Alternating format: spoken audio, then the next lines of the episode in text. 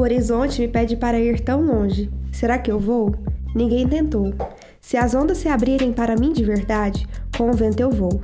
Se eu for, não sei ao certo quão longe eu vou. E começamos mais um Papo Cabeça, hoje com a Mari Queiroz, porque hoje eu, eu mudei, antes eu ficava fazendo charminho de, ah, já já eu falo quem tá aqui, mas tem um nome, aí eu fico tipo nesse charminho besta, sabe? Ah, me sentindo especial agora. Ah, diferenciado eu diria. Mas antes de né, começar a conversa, a gente precisa anunciar nossos apoiadores, que é quem tá mantendo os nossos investimentos aqui para novos equipamentos e tudo mais.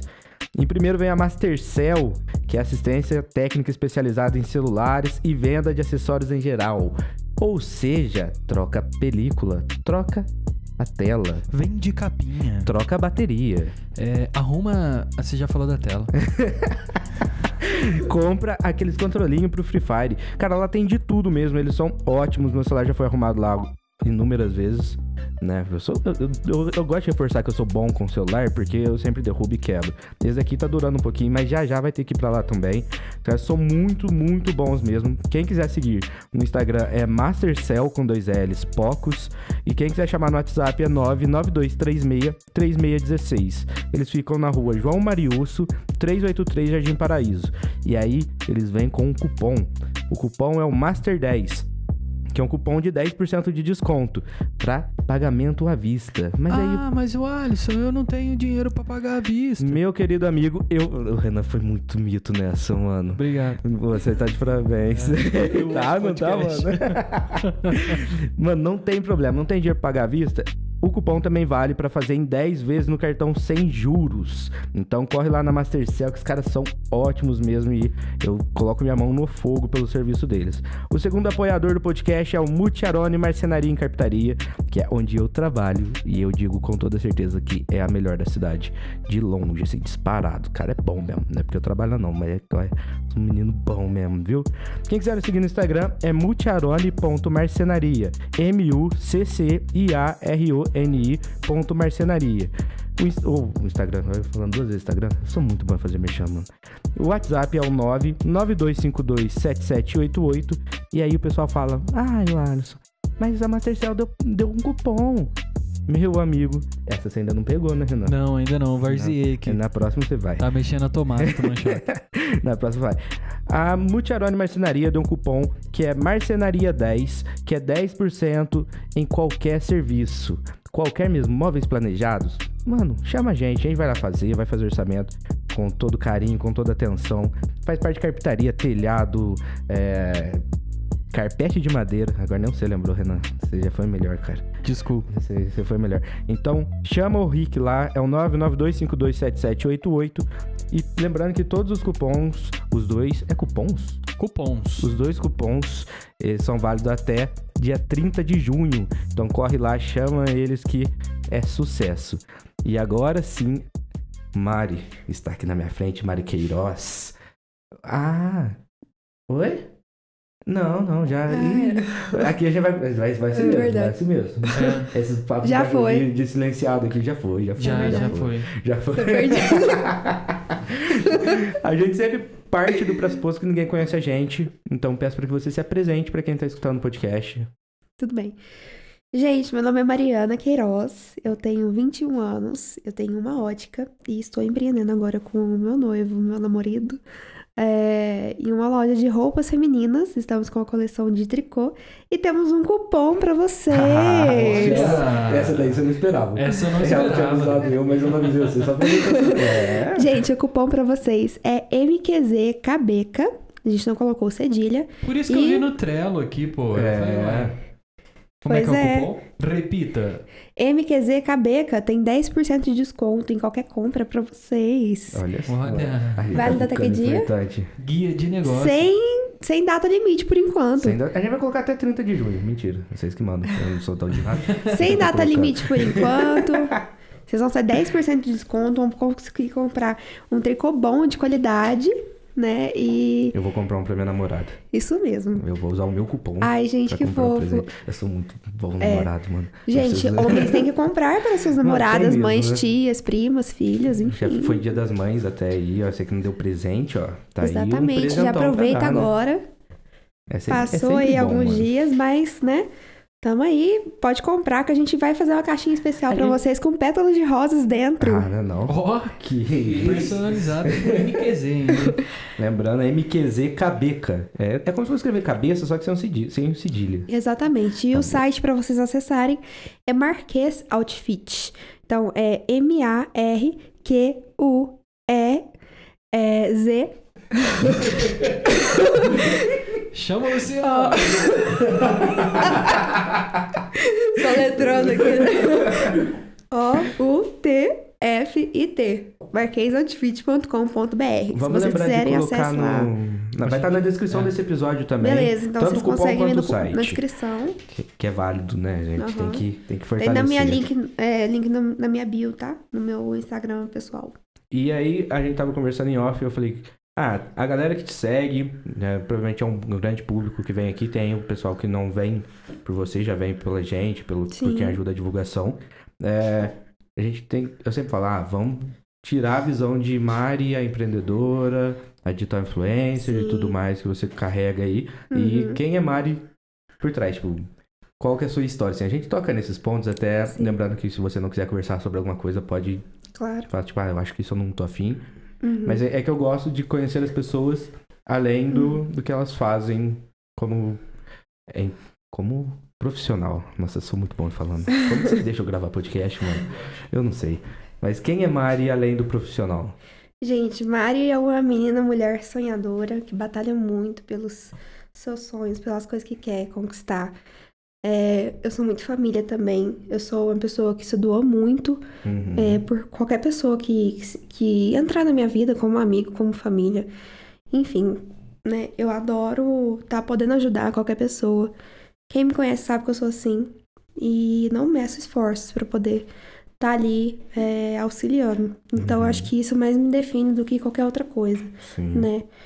E como sonhadora também me torna a profissional que eu sou e que eu tô batalhando para ser. Uhum. E quando que sai a ideia do tipo, ah, não vou querer seguir, não vou querer ser isso, aquilo ou, ou X, pra, eu quero ser uma empreendedora? É, acho que parte muito do, do seu sonho desde pequeno. Uhum. É, também de dom, porque quando eu era pequena eu já gostava de empreender. Eu tava contando esses dias numa live que quando eu tinha uns 6, 7 anos, é, eu comprava aqueles pacotes de pirulito Big Big rosa.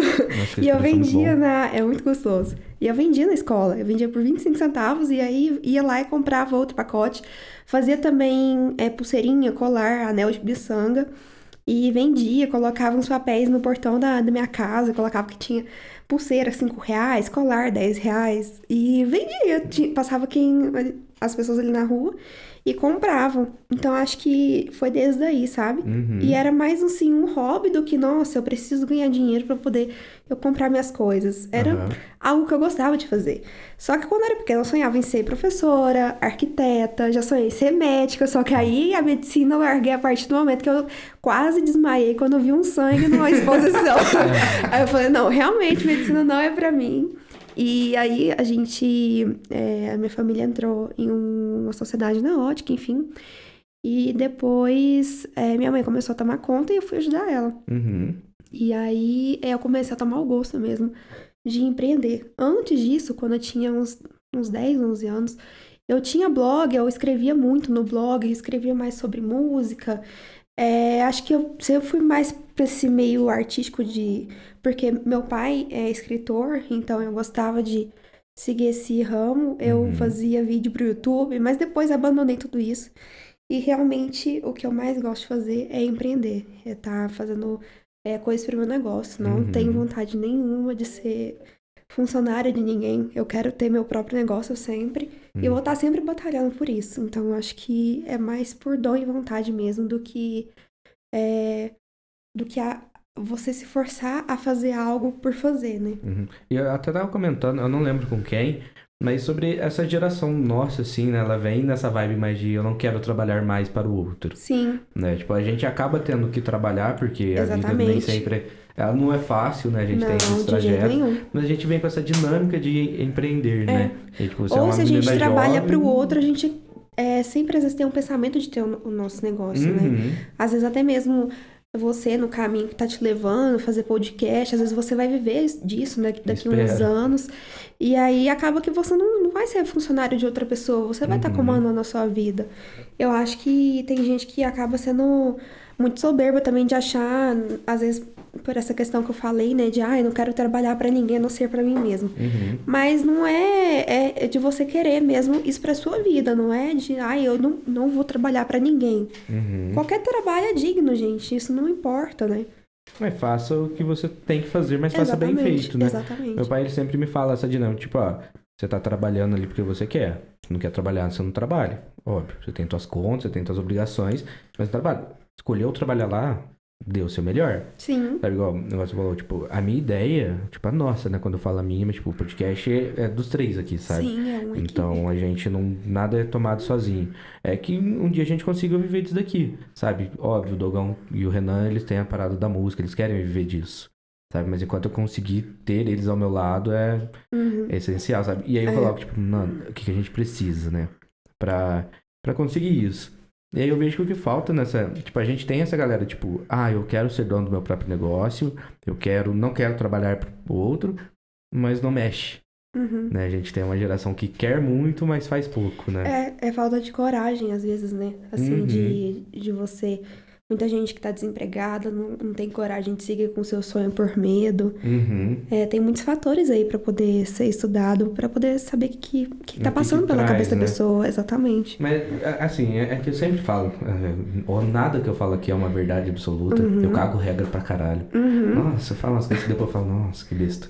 Mas, tipo assim, as pessoas elas precisam ter atitude na vida, né? É, Tipo assim, a gente passa por uns porres, até você tocou em alguns assuntos em off com a gente, que talvez a gente toque nesses assuntos mais pra Uhum. frente.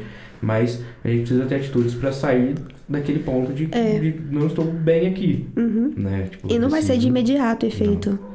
É, a gente tem que ir ativando, né? Tem que ir Uhum. estudando e trabalhando pra que aquilo aconteça mesmo. Não é de uma hora pra outra que você empreende e explode, Uhum. né? A gente mesmo é desse jeito. A gente trabalha dia e noite, fica até de madrugada. Essa semana a gente dormiu quatro horas numa noite. Depois a gente teve que viajar para poder é, trazer mais mercadoria. A gente vai Uhum. fazer trabalho em coleções.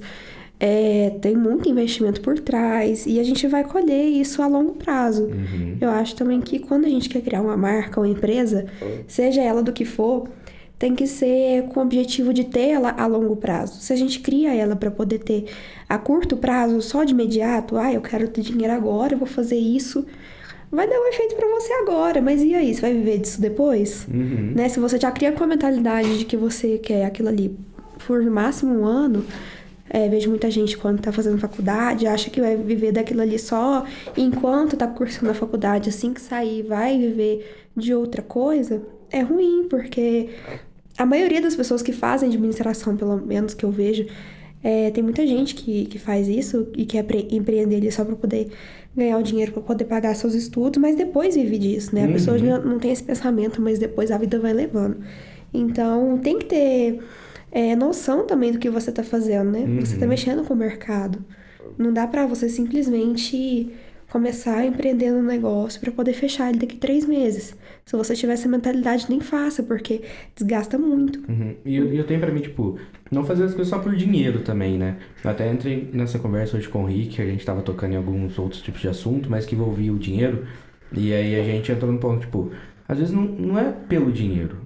É fazer porque você gosta de fazer. Exatamente. Tipo, se fosse pelo dinheiro, a gente nem estaria aqui. Sim. Sabe? Tipo, hoje a gente tem os nossos apoiadores que nos ajudam muito. E a gente tá em busca de novos apoiadores também. Mas, tipo, a gente não tá aqui pelo dinheiro. Sabe? Quando começou, era o Renan e eu. A gente, no amor, o Dogão entrou pelo amor. Sabe? A gente tá fazendo. E aí eu penso, tipo, a galera às vezes quer, tipo, ah, vou fazer isso porque isso tá dando dinheiro. É, não- ela pensa só no resultado, né? Uhum. E aí, tipo, Se você vive frustra uma puta depois. vida infeliz depois. Sim. E aí você começa a fazer, e aí vira aquele mesmo trabalho chato que você não queria estar fazendo É. lá pro teu patrão. Era melhor ter ficado lá, porque você tem um, um salário fixo, né? Uhum, você tem uma segurança. É, exatamente. Que é o que quem tá empreendendo, tipo você, Não e tudo mais, tem. sabe? Não tem nenhuma. Tipo, apertou, apertou mesmo. Uhum. E aí, como é que vem, tipo, até pra essa parte de, de empreender? Eu acho que foi o Franklin só, né, o, o Renan, que veio com a parte de, do empreendedorismo pra gente. Foi, foi o Franklin. E aí a gente. Só que o Franklin mexe mais com marketing digital e tudo mais. E com vendas, vendas digitais, né? Com É. comissão em cima de vendas digitais. É, ele trabalha com uma, uma parte de coisas assim, muito da hora até, trocou uma Uhum. ideia em off com a gente depois. E como que foi a pandemia pra você? Tipo assim, para os seus negócios, para todos eles. Então, a ótica a gente já tem estabelecida tem cinco anos. Uhum. Vai fazer em agosto, na verdade. E a Marquês, agora a gente tá empreendendo desde o final do ano. Mas a gente começou a lidar mesmo com roupas em, no final de fevereiro para março Uhum. desse ano. Mas com a ótica é, é difícil porque a gente tem muita ótica na cidade. E aí a- as pessoas querem buscar mais por preço do que por diferencial. Uhum. E isso é triste, porque vai queimando cada vez o mercado e a gente tem que seguir a, a demanda, né? É, do que tá acontecendo no momento. Mas é muito difícil, é muito desafiador Uhum. pra gente estar ali todos os dias batalhando e às vezes não ter venda num dia, mas graças a Deus no outro já melhora. E aí você passar por lockdown e ver a rua às vezes muito vazia ali no, nos quarteirões onde a gente fica. E na Assis, por exemplo, tá cheio de gente. A gente não sabe o que pensar, se é bom é, essas pessoas estarem na rua e, e movimentando o comércio Uhum. é, ou se é ruim pelo fato da aglomeração. Então a gente fica meio sem saber o que pensar na verdade, Uhum. né? Com medo da gente ser afetado pelo corona ou é, pensando o mais positivo possível para poder chegar ao cliente ali é, e, e escolher a gente, né? Uhum. Então é muito, muito desafiador com a ótica, pelo menos. E a gente, é, agora com a Marquês, a gente tá em, em loja online. Então, são ramos diferentes Uhum. e são ruas diferentes. A gente tá na, na rua online, que as pessoas estão lá o tempo todo. E a gente tem que é, tá batalhando ali pela atenção das pessoas. Enquanto na rua a gente já tem a vitrine que a pessoa passa, olha, se quiser, entra e por ali fica. Uhum. Então, são dois extremos totalmente diferentes pra gente. Mas estamos indo, né? É, Graças é a Deus estamos aí, firme e forte até Ainda hoje. E, e até o negócio falou, tipo, eu vejo muito disso da galera. é que Primeiro falou, tipo, tem muita ótica. Sim. Eu vejo que eu acho que é tipo farmácia, assim, né? Tipo, É. todo mundo. No céu já tem alguma, assim, né? E aí, infelizmente, tem a galera que. Eu não sei nem se esse termo é certo de usar, depois se não for, você já me corrija, né?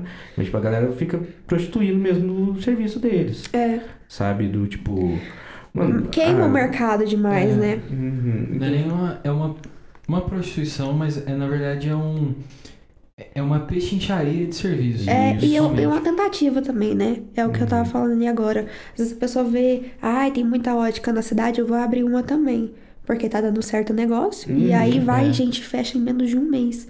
Eu vi umas cinco óticas abrindo do final do ano pra cá e fechando em. Eu nem vi a loja aberta. Então é, é super assustador, porque é, aí as pessoas estão deixando de confiar no seu serviço, porque não, não conseguiu a confiança das outras ali, Uhum. as outras queimaram esse mercado e ela já fica ali, nossa, eu não- acho que eu não vou nessa, acho que eu não vou naquela. Então fica bem prostituído me- mesmo o mercado, é, é bem Uhum. chato isso. É, é sempre um ponto meio. Sei lá, eu, eu, eu fico muito indignado, que, né, que a gente sempre conversa, ainda mais trabalhando com o Rick e tal. A gente vê, tipo, às vezes fala, ah, vou cobrar X por um serviço. Tipo assim, você olha que o lucro é mínimo, cara, de Sim, verdade. É, E aí chega um cara que ele que consegue ser- cagar um preço que você fala, cara, que jeito, não paga o É, material. é. Sabe? E o cara tá lá, não, eu eu faço. sei como é isso. E aí você fala, É mano, frustrante. Aí o cara vai e faz um puta serviço merda. É. Aí a pessoa vai e entrega um, um óculos ruim, com uma lente É. ruim, com tudo ruim. Sabe? Tem um péssimo atendimento. É. Não, o foda é, são os lugares venderem gato por lebre. Uhum. E eu vejo isso até mesmo no, no mercado de vestuário, mesmo das roupas. Porque as, as pessoas falam, não, mas essa qualidade é tal e não sei o que, não sei o que. Você sabe que não é. Mas a Uhum. pessoa tá tentando te comprar ali com, com a mentira e você acaba levando. E a gente tá também agora no mercado de roupa tentando desmistificar isso daí Uhum. é, e, e- e ensinar as pessoas a verem realmente a qualidade das roupas, porque é, é complicado quando você compra. Ah, eu quero comprar no barato. Tá, mas e aí? Quanto tempo de duração vai ter essa roupa? Quanto tempo de Uhum. duração vai ter esse óculos, essa lente? Né? Eu quero comprar pelo tempo de duração da roupa. Se for para poder comprar uma roupa com tempo de duração de menos de um ano, beleza, eu compro mais barato. Mas e aí, se eu quero uma roupa mesmo de qualidade, ela vai me durar bastante tempo e eu vou pagar mais por isso. Uhum. A longo prazo, esse dinheiro é mínimo por mês, se você for ver. Só que as pessoas se vendem muito pelo preço. Uhum. Isso é muito chato. É, a galera sempre vê valor, né? Tipo, ela sempre olha, tipo, ah, vou pagar 15 ali, se eu posso pagar 3 aqui e comprar 5 dessa. E aí, tipo, chega Até ali... mesmo Xing Ling. Nossa, lá é, é, tipo... Eu, eu, às vezes eu fico pensando, cara... Porque eu sempre penso, tipo, ó, tem a galera que vem e produz a linha. Que aí vende pro mercado que produz a camiseta, que tem que pagar funcionário, aluguel, imposto. Que vende pro japonês lá, pro Xing Ling lá... É, é foda falar isso, né? Parece que é xenofobia. Mas que vende por 99, essas Mas lojas. é. Mas é verdade. cara. É xenofobia? O quê? Beleza. Não, mas. Não, se- Não, mas a gente não tá falando nem, nem pela é- questão de. É, foi Pois só é. é, de país, né? Uhum. Da, é mais pela questão da qualidade das peças que as pessoas É. vão E aí os vendendo. caras chegam e vendem um valor que, tipo, eu falo, cara, quanto que tá ganhando? Sabe? Tipo, eu sempre penso É. nessa parada. Ou não, você Eu tem que também. pensar no retorno, né? Sim. Aí sabe um negócio e fala, cara, tá vendendo por 10. Tipo, eles têm que estar lucrando. O cara que fabricou... Mas eles lucram pela quantidade que eles vendem, né? Uhum. Né? Não é pela, pela peça ali, por peça, é, é pela vender quantidade. 100 pra lucrar como se fosse uma. É. Eu, eu fico meio perdido nessas paradas assim, porque eu sou sempre. Aham. Eu, eu, eu sempre eu falo isso, aí eu até sou um pouco importa, porque eu sempre falo, ah, não, tem que olhar pelo valor, não sei o que, das coisas e tal. Sim, é. Só que muitas vezes eu acabo caindo nessa do tipo, ah, mano, mas. É, mas assim, ó, eu como consumidora também, eu vejo, ah, eu, eu olho em várias lojas, vamos supor uma blusa. Uhum. Eu vi que tem essa blusa em várias lojas, eu vi que a qualidade é a mesma, eu sei de onde que é que a pessoa comprou. Aí beleza, eu vou onde eu achei mais barato. Mas agora eu ficar comparando a qualidade de uma blusa pra outra, aí já é, é complicado, né? Porque a gente não sabe onde a pessoa foi buscar. Foi é até engraçado porque eu postei esses dias no Instagram da Marquês é, um vídeo meio que debochando, mas na brincadeira, do que, que a gente tem de gasto. E as pessoas não veem por trás, o que, que a gente já investiu Uhum. né? E fica, ah, é porque é caro, que não sei o quê. Cara, não é caro, não, é barato. Eu fico vendo a- as outras lojas no Instagram, velho, é três vezes mais caro do que o- a nossa peça. E ninguém tá questionando isso, sabe? É bem Uhum. complicado quando as pessoas começam a questionar seu preço, começam a questionar o valor daquela peça e os seus valores, porque é, às vezes você se vê é, que tá indo no rumo certo, Uhum. no mercado, mas você se questiona também, pô, e aí? O que, que eu vou fazer, né? Eu abaixo por causa do mercado, por causa das outras lojas, eu deixo no meu preço porque é o valor que eu tenho, eu Uhum. aumento, então tem um. A gente fica numa dúvida muito grande, né? Não só é, das roupas, mas de óculos também. Até porque você precisa vender, né? Exatamente, Você eu não vou ficar, pode- ai, Exato. nossa, a- o preço do mercado tá 80, eu vou colocar 150 porque eu sou bambambam. Não é assim também que funciona, né? A gente precisa viver também. Se a gente é, deixa de, de estar sendo é, funcionário de alguém, de ter uma segurança muito grande, a gente quer que nosso negócio tenha retorno. Sim. Então tem que estar constantemente trabalhando para aquilo, Uhum. né? Pra, estudando também essas questões. Mas é bem complicado. Até porque a gente, a gente tem essa mania do peixe inchar e de dar o preço pro serviço do outro, né? Sim. Tipo, ah, É o chato. Meu, meu serviço é X. Ah, mas faz por tanto. Achei um que faz por X e Uhum. plum. Mas falando, então vai lá e faz. É. Tipo, às vezes a vontade é tipo, faz. mendigando ser- é, pra poder vender pros outros, É, assim? tipo, eu... A, a gente, a gente tem essa- essas dinâmicas do tipo, cara, a gente não pode entregar o nosso negócio, sabe? Do, ah, a gente não tem que dar. Tipo, É. não- querendo não, a gente entende que a gente tem que ir atrás do público, né? Vocês É. têm que ir atrás do comprador. Sim. Mas a gente também não pode esquecer o que, que a gente faz. Tipo, eu falo, "Poxa, Exatamente. tem- E às vezes você quer só dobrar o seu preço ali e na verdade você tá saindo no prejuízo. Uhum. Mas é um, é um negócio interessante que essa dinâmica, ela é um vício de mercado, né?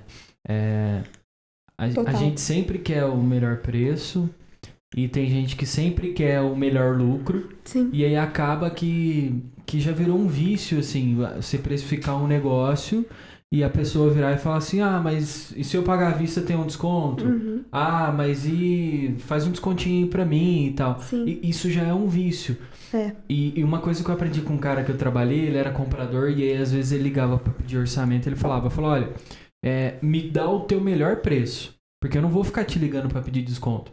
Então você me dá o teu melhor preço e aí a gente vê pra fechar. Uhum. E eu achei muito isso, eu achei isso muito fantástico, é um negócio que eu uso pra minha vida. Falou, qual que é o teu melhor preço? Uhum. Ó, o meu melhor preço é esse.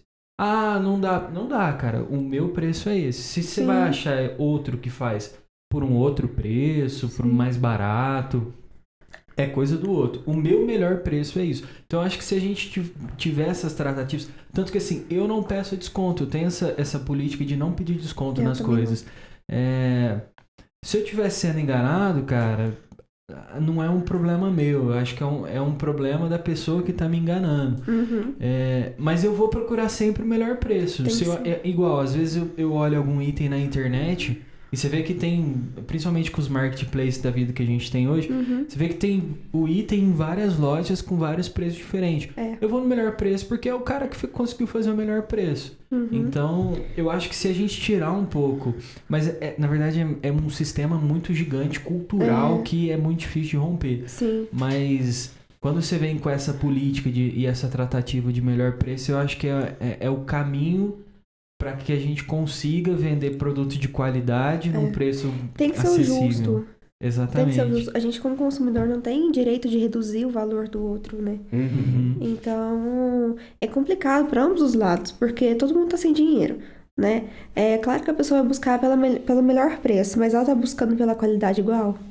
A gente mesmo esse já estava procurando para investir em softbox e um suporte. A gente achou o suporte no, no Mercado Livre, acho que foi uns 170 reais que a gente pagou, mas tinha de até 400 o mesmo suporte. Uhum. Aí sim eu procuro pelo preço, cara. Exato. Porque eles mesmos colo eles colocam vários é, preços, o mesmo produto, só que anuncia várias vezes para ver qual que eles vão vender primeiro. Uhum. E aí eu fico em busca disso. Aí a gente foi comprar o mais barato, mas lendo sempre o feedback pra ver qual que era a, a qualidade. Todo mundo, ah, porque essa qualidade é X, não sei o quê. E o feedback o mesmo pra todos. Uhum. Tanto que a softbox também, a gente sabe que não é barato. Né? A verdade, gente eu, nem, eu nem sei o que é softbox. é aquela aquele painel de luz. É aquela caixa de luz que você coloca pra tirar foto, Ah, sei, sei, sabe? sei. Então, é- aquilo é, é softbox. E aí a gente foi e investiu nisso, tinha muito mais barato, só que a qualidade não era boa. E Uhum. foi, chegou, a gente ficou contente, pelo menos com a qualidade do softbox. Uhum. Agora, do suporte de fundo infinito, a gente viu que realmente a qualidade precisava ser melhor, mas se a gente tivesse pago três vezes o valor, ia ser a mesma qualidade. Essa é a mesma coisa, né? Não teria Aham. mudado. Tá aí o macete também de você procurar pelo mesmo produto, só que o mais barato. Uhum. Beleza. Agora, se você ficar comparando a qualidade de uma e da outra, né? E ai, porque essa daqui tá 20 reais, mas a qualidade é top. Ah, mas aqui, essa aqui tá 20 reais, ou tá 15 reais, mas a qualidade é inferior. Por que que você não investe na de 20? Muito melhor. Dá até É. menos dor de cabeça. É, Vai comprar. Exatamente. Antes comprar uma de 20 do que comprar duas de 15. É, o barato É. sai caro. o barato sai, Sai, nossa, o barato sai muito caro, mano. principalmente em cara. serviços, né? Uhum. Nossa, aí- serviço é. Nossa, serviço, cara. Serviço é complicado mesmo. A galera, a galera gosta de precificar um serviço, mas depois Gosta. vive chorando. Eu comentei com o Douglas. Ele, a irmã dele queria é, comprar um, um notebook e tal. E eles me pediram uma sugestão, aí eu dei. é, e obviamente sim, que eu escolhi um, um notebook bom e tal. Sim. Aí eu até brinquei com ele, que- aí no caso, ah, mas e se for um pouco mais barato, se puder tirar isso, tira- tirar aquilo? Eu até brinquei, falei assim, mano, o foda de eu indicar esses mais barato, que é um computador que tem uma potência menor, é que depois vocês vão ficar xingando o Renan. Vai falar assim, nossa, mas o Renan me, me indicou É. essa merda, tá tudo travando. Antes de você pagar. Porra, Renan! Nem você me indicar um coisa pouquinho. melhor. Exato, antes de você pagar um pouquinho, porque assim, é uma coisa, eu, eu tenho pessoas que eu aprendo muito na vida, né? Eu aprendi com o Fabinho, é, beijo Fabinho, se você estiver escutando isso, que é um cara do TI que trabalhou comigo, que falou, falou, mano, você já vai investir, se você já vai gastar dinheiro, você faça um pouquinho de força para gastar, sei lá, no caso do notebook, 500, 600 reais a mais, que você tenha é, uma durabilidade de, de uns 5, 6 anos, você Uhum. ganha é, gastando isso. Então, assim, você já vai investir, já compra um negócio bom, já compra. Obviamente que assim, a gente É. Depois você tem também. vai gastar de novo, né? Hum, E na é. metade do tempo que, que deveria gastar. A gente também tem que entender a situação de cada um. Mas Sim. assim, se você pode investir num negócio que, que é um pouco melhor, que é mais vantajoso. é, invista, cara. Não é jogar dinheiro fora. É você pagar por qualidade, você Uhum. pagar por, por, por diferencial. Pelo tempo Eu de trabalho- duração. Exato. Eu, eu, eu trabalhei numa, numa fábrica de placa eletrônica e, e a gente desenvolvia projetos embarcados. E é muito difícil, porque quando você chega no mercado para oferecer um diferencial tecnológico, a, a, a fábrica funcionava assim. Você tinha um produto, e aí esse produto, é, vamos supor, ah, eu quero fazer uma inovação tecnológica no meu produto. Esse produto é um pedestal de microfone e eu quero que ele acione sozinho. Isso tem um custo, isso tem um preço. Tem o preço da automação e diferencial tecnológico que ele vai acionar sozinho. Uhum. Só que as pessoas que vão atrás disso, elas querem comprar a tecnologia, elas querem comprar o diferencial, querem ter qualidade, mas não estão dispostos a, a pagar por isso. É. Então é, é, é um, é uma coisa muito complicada, Sim. que é um vício de mercado, É. é, é, é como funciona o comércio. E com certeza a pessoa que não tá disposta a pagar por isso vai juntar dinheiro pra poder comprar isso depois. Uhum. Exato. Acaba, Acaba... acaba voltando É, atrás falando assim, É, "Putz, fica na cara, nossa lista é." de desejos. A gente fica. Quem critica demais, quem procura demais pelo em ovo, acaba que se arrepende depois. Vai querer aquele produto, gente. É a mesma coisa Uhum. você ficar falando, ai, porque eu tenho Samsung, eu amo- é, não gosto da Apple, não gosto da Apple. E aí. ai, porque eu só gosto da Samsung. E aí a Apple não compra. Ah, mas tá ali na tua cabeça. Eu vou comprar um iPhone depois. Em Em algum- algum momento chega. é, né? ou um iPhone, ou um iPad, ou um, um Mac. Não Uhum. importa. Você, o tanto que você critica é aquilo que tá na tua mente, que você quer Uhum. investir. O tanto Legal. que você critica é o tanto que tá na sua mente. eu quero levar pra minha vida. Eu juro, eu juro, eu juro real. É. E tipo, até você tava falando, é, e é o que eu falei até em off, falei, minha cabeça, às vezes tá falando um negócio, minha cabeça já tá tipo, ah, Aham. não. legal. É, eu acho que todo mundo que vem aqui, a gente sempre tenta extrair coisas além, Uhum. né? E aí por isso que eu, eu dou aquela conversada em off pra ouvir o que, que a pessoa solta Sim. e tudo mais.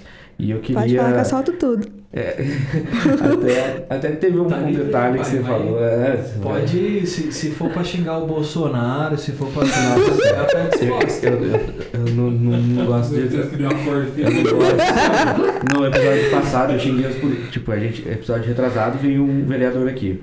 No episódio da frente eu xinguei todos os vereadores da cidade. Dó. Mas não, tipo. São todos não péssimos os mesmo. nomes. Não, citei os nomes, mas quem se ofendeu sabe que é ruim São mesmo. todos péssimos. Assim como o Bolsonaro, não tem como falar que é bom. Mas fazer o quê, né? E aí, tipo, eu queria saber de Mari na vida, assim, tipo, o que que você passou até chegar aqui. Porque a ideia do, do podcast também, ela traz essa do mostrar que as pessoas não são só felicidade, não é só Sim. as coisas que dão certo e tem os porre também, Sim. sabe? E aí, na hora que você falou sobre alguns temas, eu falei, cara, eu acho que eu quero tocar, tocar nesse assunto, Aham. Principalmente porque você citou o podcast da Catherine, né, que veio Uhum. aqui, e ela tá fazendo uma sequência de vídeos para o Instagram, tocando num assunto específico. Eu acho que a gente acaba entrando nele. Eu falei, cara, eu quero ver como que a Mari passou pelas dificuldades da vida, de tudo que aconteceu até ela chegar a essa Mari de hoje, que tá empreendendo e que as coisas estão encaminhando pro, pro sucesso.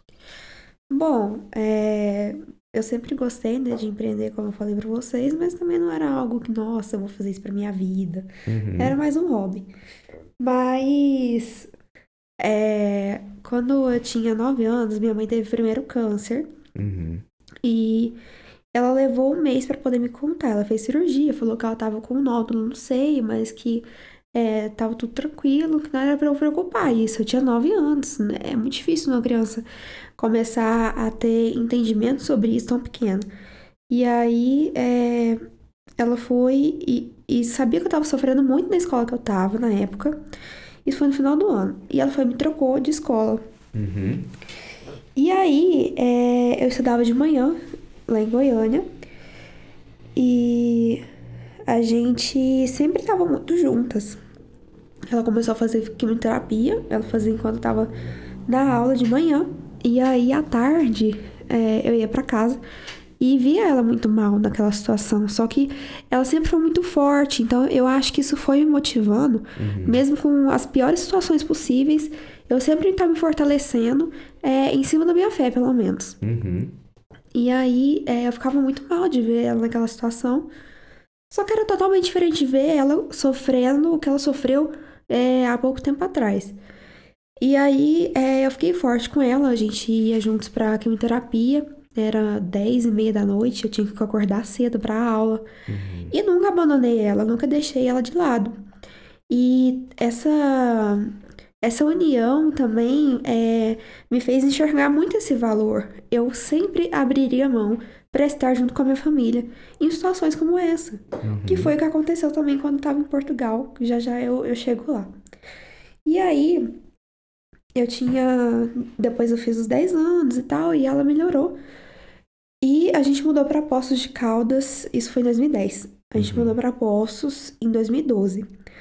Em 2013, ela teve o segundo câncer dela. E ali eu já estava um pouco mais entendida das situações. Uhum. Mas não abandonei minha fé também por causa disso. Falei, ah, é normal e tá tudo bem. Até porque era normal pra mim, porque na minha família tinha mais pessoas assim. E fui me fortalecendo em cima da minha fé. Era pra ela ter ficado paraplégica na época que ela fez, que ela teve na coluna. Uhum. Foi muito sofrido. E aí depois ela não podia pegar peso, ela não podia ficar fazendo força, não podia ficar andando pra lá e pra cá o tempo todo. Ela tinha que se cuidar mesmo de verdade. E ela é, não, ela abriu mão disso, desse repouso, do descanso dela, pra ela estar sempre acudindo todo mundo, pra sempre ajudar todo mundo. É, tanto é que em pouco tempo, depois da cirurgia dela da coluna, ela já estava dirigindo. Então é muito difícil você encontrar uma pessoa com a força assim. Uhum. E ela sempre foi muito positiva e sempre me deixou muito ciente de tudo isso. Daí é, eu fui crescendo e ela continua, continuou fazendo é, quimioterapia todo mês. E, e aí é, fui crescendo com essa normalidade dentro da, da minha realidade. Uhum. Até que eu resolvi, eu comecei a a faculdade em 2018 de administração. E no primeiro dia de aula, é, o diretor entrou na, o coordenador, na verdade, entrou na sala de aula e falou que, que tinha muita gente tentando fazer intercâmbio, que tava conseguindo. Aí o coordenador entrou, falou da, do intercâmbio e eu, eu é, coloquei aquilo na minha cabeça.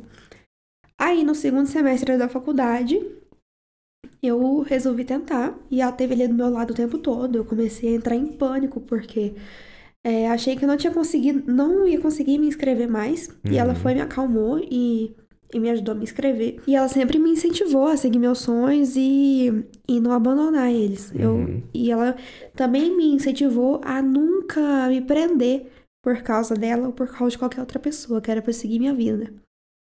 Independente do que ela tava passando. Só que eu sempre tive em mente que eu não ia fazer isso, eu não ia deixar ela por qualquer coisa, Uhum. sabe? E eu tive certeza que Deus é, fez as coisas no tempo certo. E eu consegui passar no intercâmbio em menos de seis meses lá de, de trâmite. E um ano, depois que eu tinha é, me inscrito, eu já tava lá em Portugal. Uhum. E aí a gente sempre teve uma conexão muito, muito forte. E quando cheguei lá, foi tudo mil maravilhas, né? Nas duas primeiras semanas.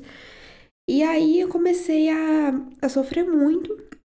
Eu não entendi o porquê, comecei a ficar muito doente lá e ela ficou doente, é que ela não me falou o que que era. Uhum. E sempre que ela ficava muito mal, eu ficava muito mal também, sem saber.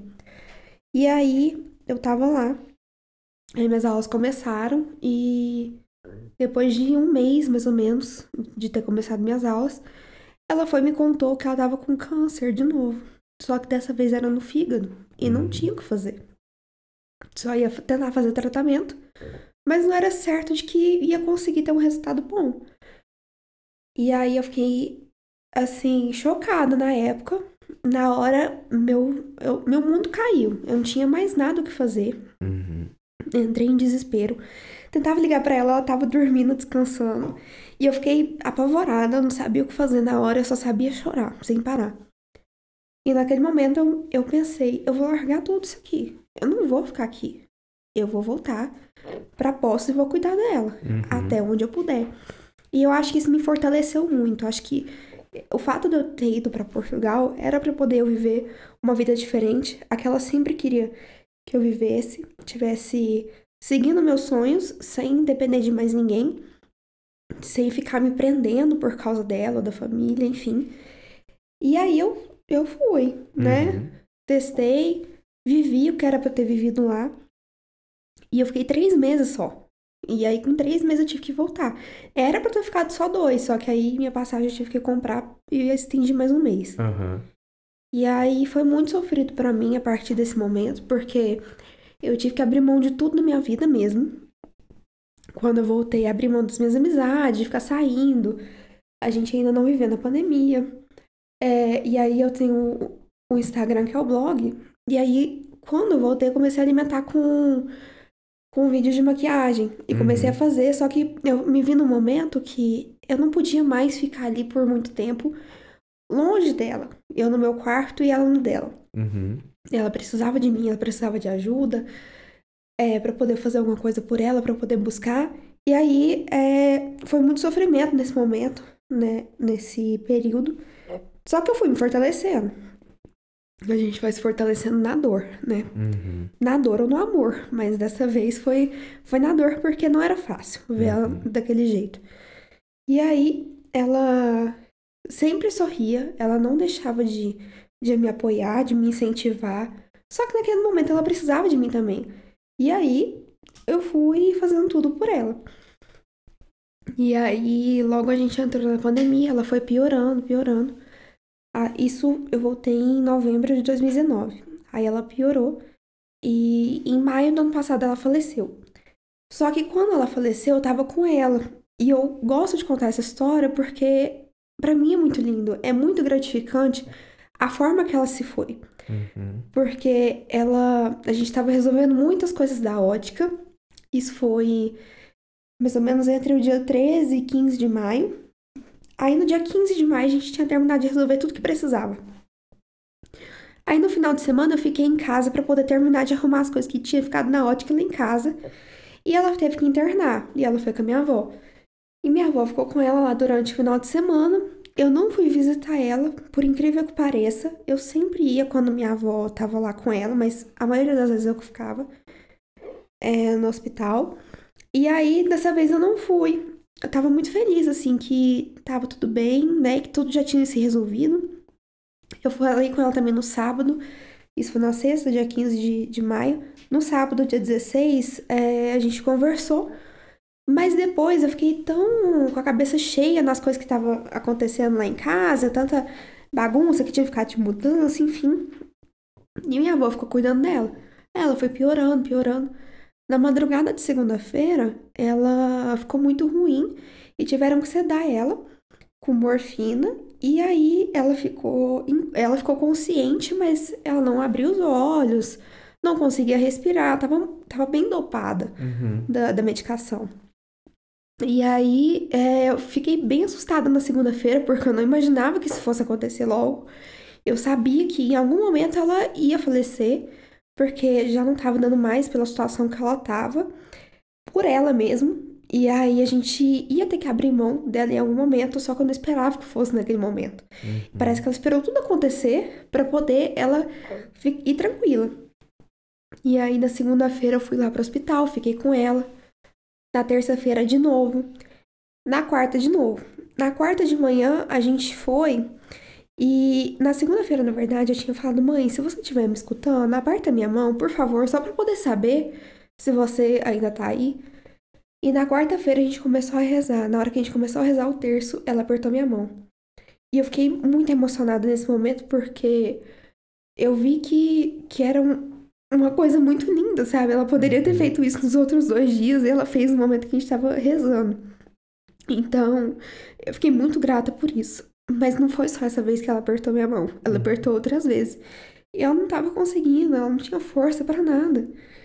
Tava meio que desacordada ainda e a gente não conseguiu conversar mais. E ainda assim, foi um ato de amor, sabe? Ela ter feito isso por mim. E aí, é, quando foi, eu não tinha comido ainda. Aí eu fui lanchar, era umas duas horas da tarde. Aí eu falei, mãe, me espera aí um pouquinho, que eu vou lá na lanchonete, vou comer e já eu volto e continuo segurando sua mão.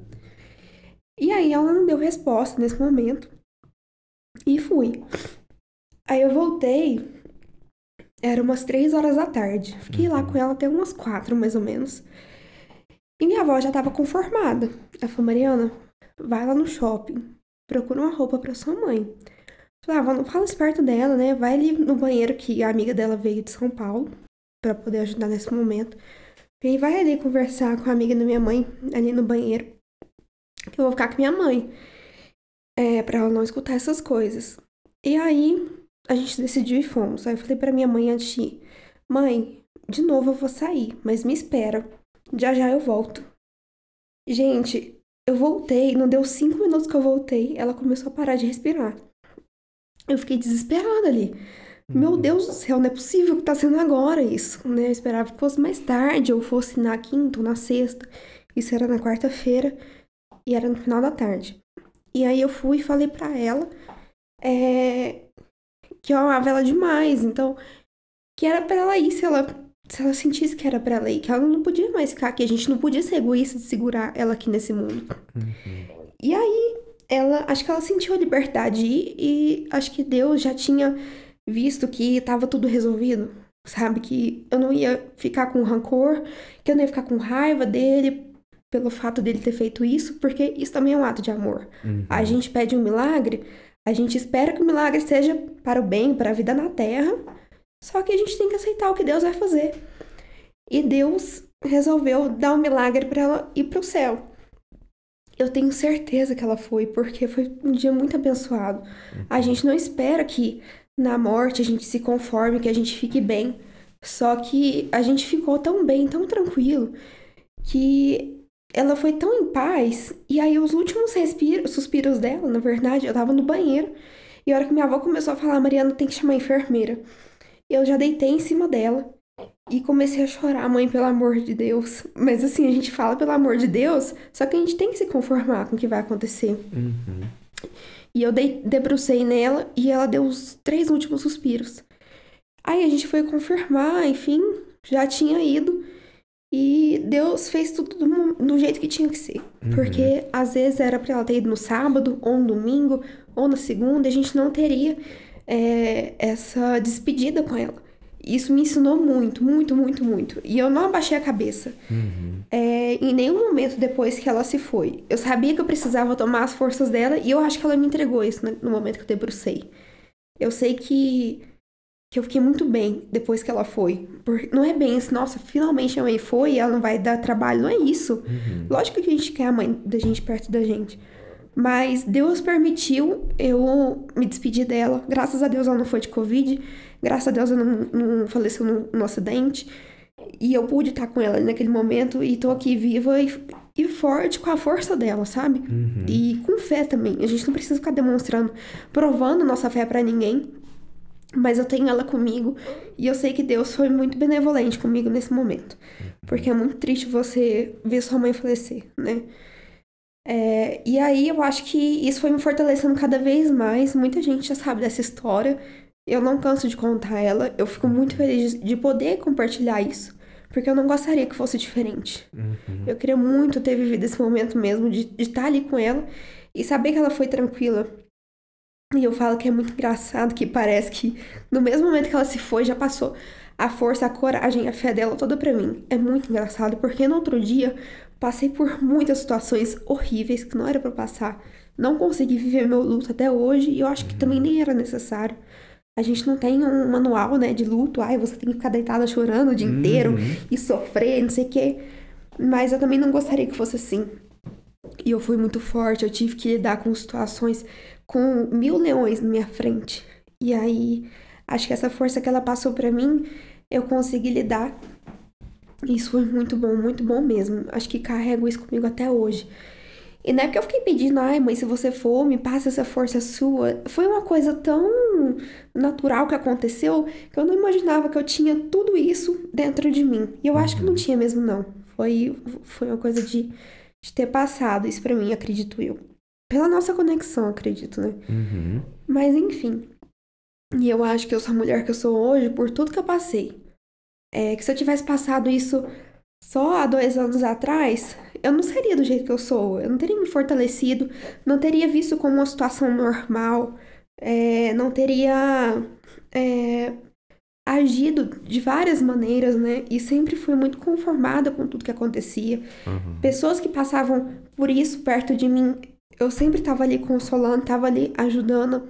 incentivando a pessoa a ficar bem, porque a gente. Nos momentos que as pessoas estão doentes, que são da nossa família, que a gente mais convive, a gente não pode deixar de aparar. Então a gente tem que ser mais forte que aquela pessoa que tá ali, né? Minha mãe sempre me ensinou isso, só que ela sempre se superava. Eu não, não conseguia ficar sofrendo na frente dela. Toda vez que a gente pegava um exame dela, é, uma cintilografia ou qualquer outro, outro exame que a gente via que o resultado não estava bom, Uhum. eu sempre chorava olhando para a janela. Não podia chorar pro lado dela porque era muito sofrido. E a gente se fortalecia desse jeito. Na dor, no amor, a gente sempre estava junto. E ela me ensinou muito, muito, muito isso. É um, um valor que eu tenho comigo, é a união, a fé e a coragem. Eu acho que isso me leva para frente em qualquer lado que eu for, qualquer área que eu for seguir da minha vida, sabe? É, e eu vou ficando cada vez mais tranquila e com a convicção de que eu sou assim, eu vou ser sempre assim. Eu não vou Uhum. deixar é, de lado essa essa minha, minha personalidade, esse caráter que ela construiu. Não foi somente é, da minha vontade, né? Foi ela que construiu isso. E eu tenho que honrar isso também. Eu não posso simplesmente deixar e me revoltar e porque Deus não foi bom comigo, porque levou ela, que não sei o que, ou qualquer outro fator que a pessoa acredita. Eu não posso pensar desse jeito. Eu tenho que pensar sempre no lado positivo e acreditar que foi do jeito que tinha que ser. Que se fosse de outro jeito seria pior e seria assim de um jeito que a gente não imagina. Então tudo isso me fortaleceu muito, muito, muito. É, não sou a melhor mulher do mundo, a mulher mais forte, mas eu, eu tento ser, pelo menos pra mim e pros meus. Uhum. Sabe? Acho que e eu tenho que ensinar isso também a algumas pessoas, porque tem muita gente que se revolta, que acha ruim, que se revolta com qualquer coisinha que acontece. E não é assim que a vida funciona.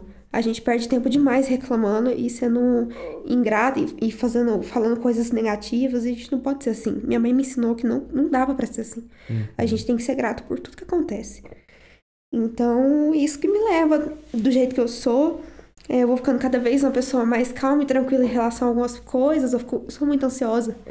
Mas isso vai me ensinando a, a ser mais tranquila, sabe? Uhum. E é muito bom. Acho que, por mais que tenha sido uma coisa que a gente não esperava, a morte, ela, a morte me ensinou muito. Eu gosto. É, é até estranho, eu, gosto, mas eu acho interessante, sabe, esses relatos assim. É, coincidentemente eu não sabia, né? É a primeira vez que a gente se encontra. E aí você falou em off e eu fiquei tipo, Uhum. caraca, mano. Tipo assim. É, é tudo meio casando pelas coisas que eu ando vendo. Sim. Até pelas coisas que eu consumo mesmo. Consumo? Consumo mesmo. E aí eu, eu sempre fico tipo, caraca, mano. eu Não sei se eu. Eu, eu admiro. De Uhum. verdade, assim, fica minha admiração real. Porque eu falo, cara, eu não sei se eu teria essa maturidade. Sabe? Eu sou sempre um cara que, que fica tipo, não, eu, eu acho que eu tô preparado pra morte, sabe? Se, Sim. se alguém da minha casa falecer, se algum amigo meu, se eu, sabe? Mas no fundo a gente nunca tá, né? Não tá, e eu falo isso porque às vezes eu achei que eu tava preparada no começo dela, mas eu não tava.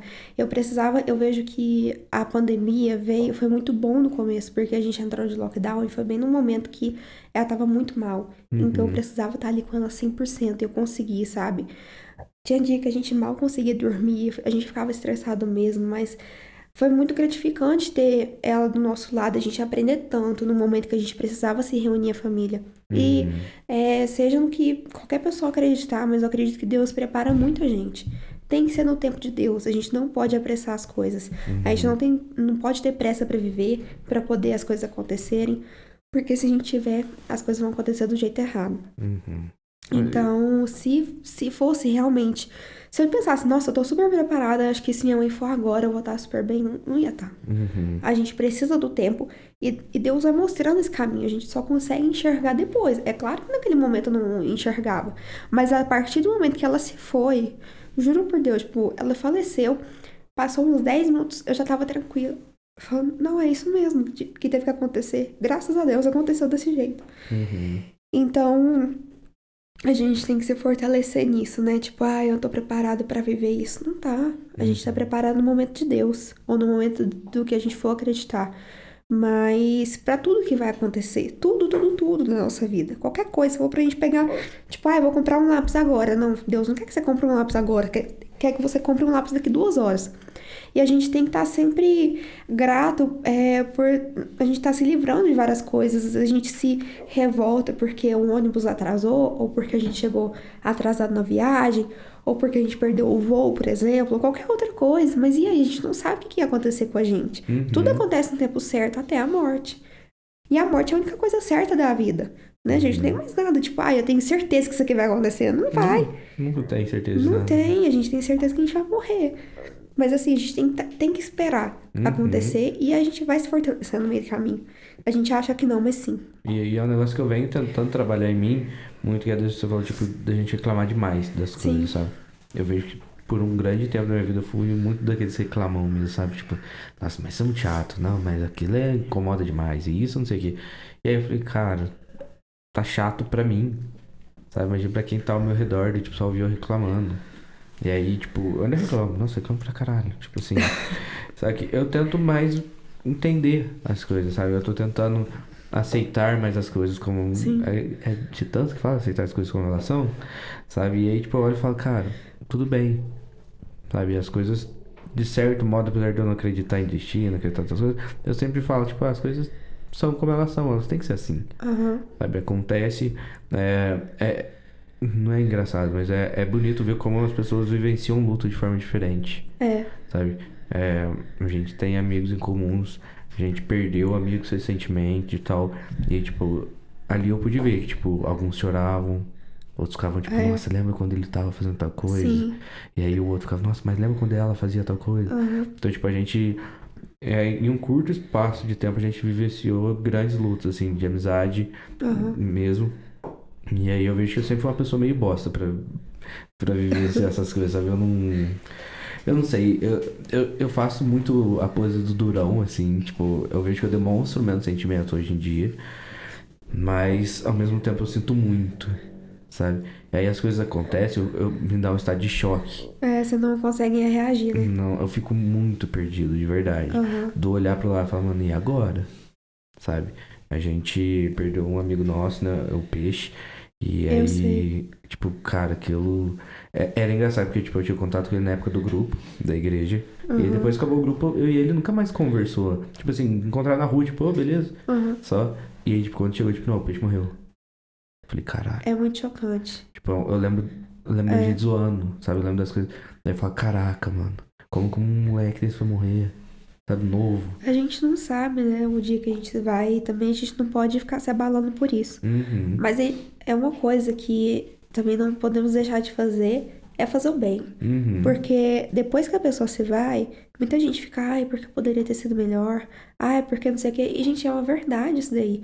E eu fico tipo, ah, foda-se, morra com, com a sua consciência pesada, mas você não devia ter feito isso, Uhum. né? Tipo, ainda há tempo de você se desculpar, de você voltar a fazer as pazes, tudo bem.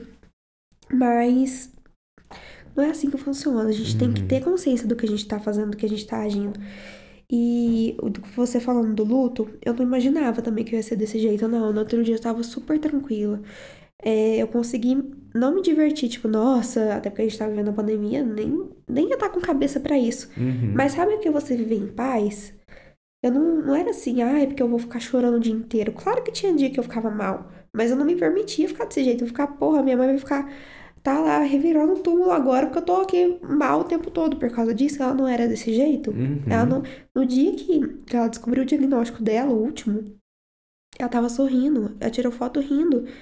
Então, é, eu vi essa leveza dela e eu não podia fazer é, diferente, eu não podia estar me permitindo ficar chorando o tempo inteiro ali por causa disso. A gente tem que levar as coisas boas que a gente viveu, né? Uhum. E graças a Deus a gente sempre viveu muito bem uma com a outra, sempre fomos muito amigas e isso me tranquilizou muito.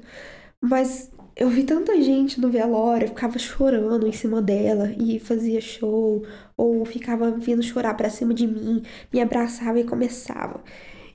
E esse povo tudo falso com ela. E eu ficava tipo, ai, eu tô de boa aqui, sabe? Uhum. É, então, cada um com sua consciência, mas a gente tem que ter também em pensamento que a gente não pode fazer mal pros outros, não. Que depois vai ficar fazendo show no velório dos outros. É.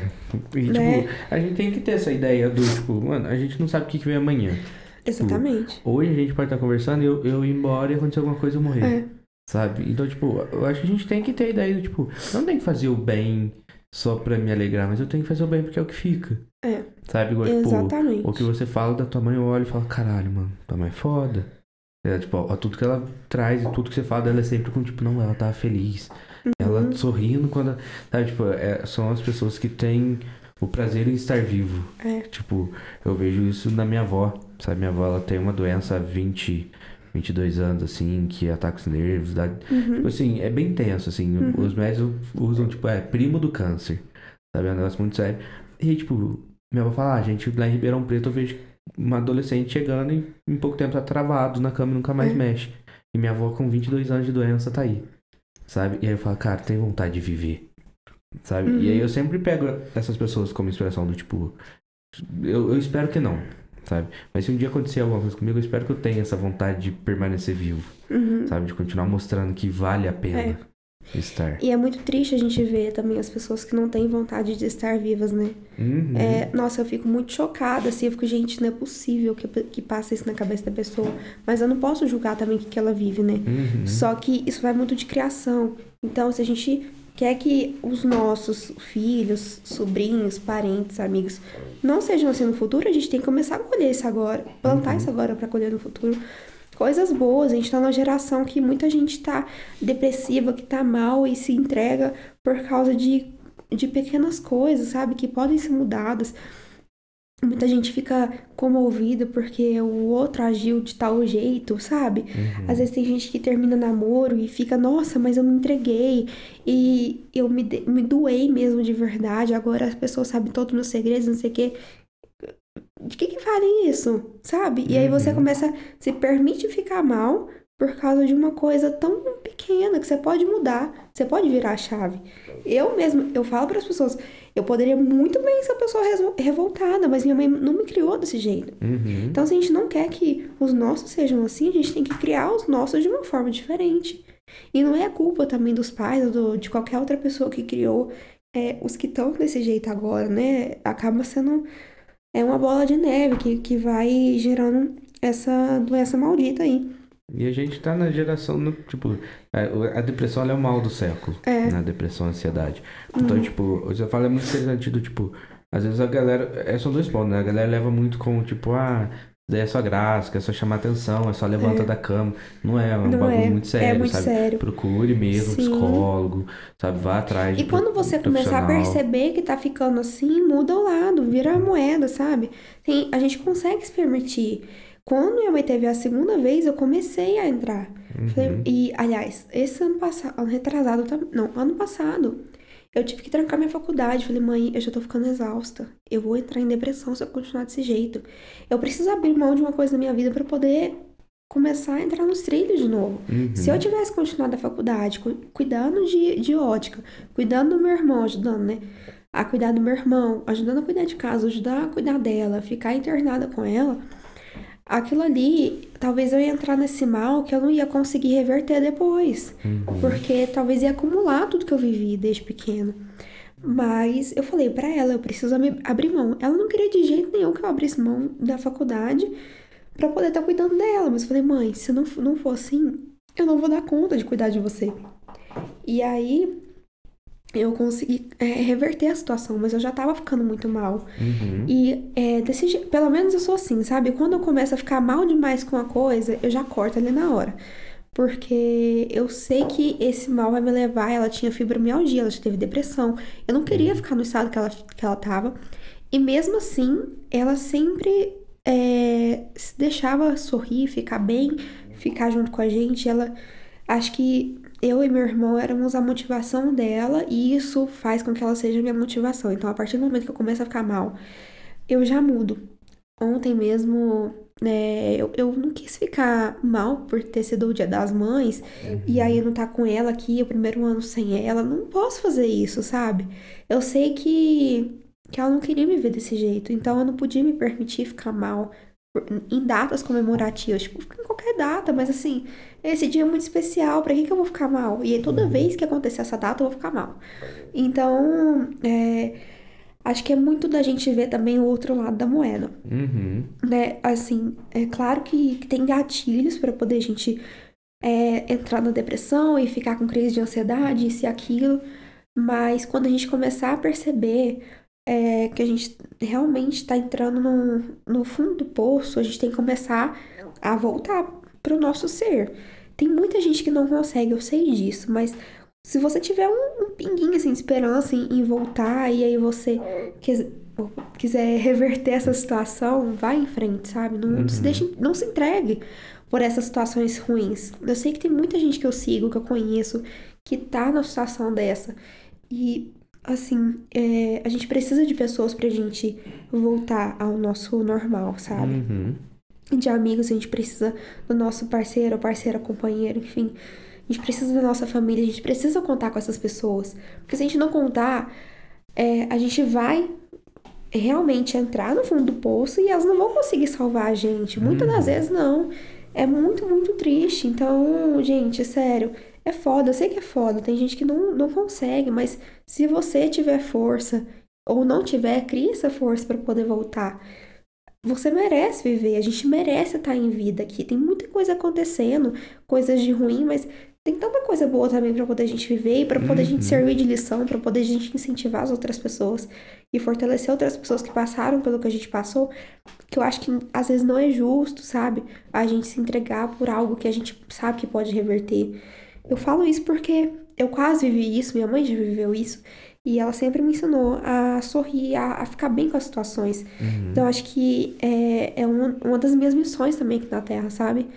É tentar reverter as situações de pessoas que estão mal com, com qualquer coisa que, que estiver passando, mas aquilo ali vai ficar tudo bem. Uhum. E tá tudo bem também. Então, é, é- acho que é ter força, a gente tem que ter coragem e, e se motivar por qualquer outra pessoa é, ou qualquer coisinha que a gente sabe que aquilo ali vai ser a nossa motivação. É, eu sempre tenho pra mim, tipo, eu, eu gosto da música do Lagoon lá, é. Qual que é o nome dela, Dogão? Ninguém me ensinou que a vida é boa pra. Tipo, a vida é boa pra caralho, sabe? Só que, tipo, a gente também tem que se permitir o sofrer. Sim, eu claro. acho que a gente, a gente vem dessa geração do tipo, ah, eu não posso chorar, Uhum. eu não posso não sei o quê, eu tenho É. que sempre ser forte, eu tenho que segurar a barra. E eu digo isso, eu não puto pau no cu porque eu sou assim pra caramba. Uhum. Sabe? Eu sou o cara que tenta segurar o máximo sozinho, sabe? Uhum. Tipo assim, eu, assim, eu tenho os dois aqui, né, do meu lado, são as pessoas que eu confio minha vida, assim. Uhum. Então, tipo, às vezes eu troco ideia com eles, mas muita coisa eu vou guardando. Falo, não, isso eu consigo resolver sozinho. E aí isso era um negocinho assim, pequenininho. Eu também. E aí a próxima vem e É. vira um negócio pequeno, vira um negócio Aham. médio. Aí na hora que eu vejo, eu tô tipo, mano, eu vou surtar. Uhum. Eu vou explodir, eu não dou conta, Eu também. sabe? E aí eu vou. É, tipo, querendo ou não, a gente passa. Todo mundo vai passar por um porre na vida. Se você não passou por um porre na vida, mano, você tá vivendo muito errado. Uhum. Sabe? Você tem que. É, Todo mundo vai engolir sapo em algum momento. exatamente. Sabe? A, a vida ela não é só boa. Uhum. A vida não é só riso. Sim. A vida não é só Instagram, sabe? É. Aquele perfilzinho do Instagram que, Uhum. tipo. E aí por isso que eu falo, tipo, eu gosto da- das pessoas reais, sabe? Uhum. Que é o que a Catherine falou e eu- e a gente conversou, né? Tipo, eu queria saber quem que era a Mari. Tipo, eu não te Uhum. conhecia, real. Sabe? Tipo, não tenho problema falar, você também, querendo ou não, me conhecia. E a Sim. gente vai trocando ideia, tipo, falando Uhum. da hora. É, a sabe? gente vai conhecendo as dores uns dos outros, Uhum. né? E com isso também a gente vai ajudando a ir curando, Sim. né? A conversa cura. Uhum. Eu falo isso ah, pela questão mesmo. Eu acho que pra mim foi um ato de coragem muito grande quando eu cheguei na minha mãe e falei: vou trancar minha faculdade porque eu preciso cuidar de você. Uhum. E aquilo ali me doeu, doeu tanto, tava me doendo já. Falei, cara, eu vou deixar tudo pra poder eu cuidar dela, mas ela era meu maior tesouro. Eu não podia fazer, deixar de fazer isso. Então, quando eu tive essa coragem de chegar e falar pra ela, eu tive coragem de fazer qualquer coisa na minha vida. Uhum. Acho que aquilo ali foi um passo tão grande pra mim. Pra algumas pessoas pode ser muito pequeno, mas assim, pra mim foi muito grande, porque eu não tinha coragem de chegar e falar coisas sérias desse tipo pra ela, pra poder não machucar ela, pra poder eh, tirar a esperança dela.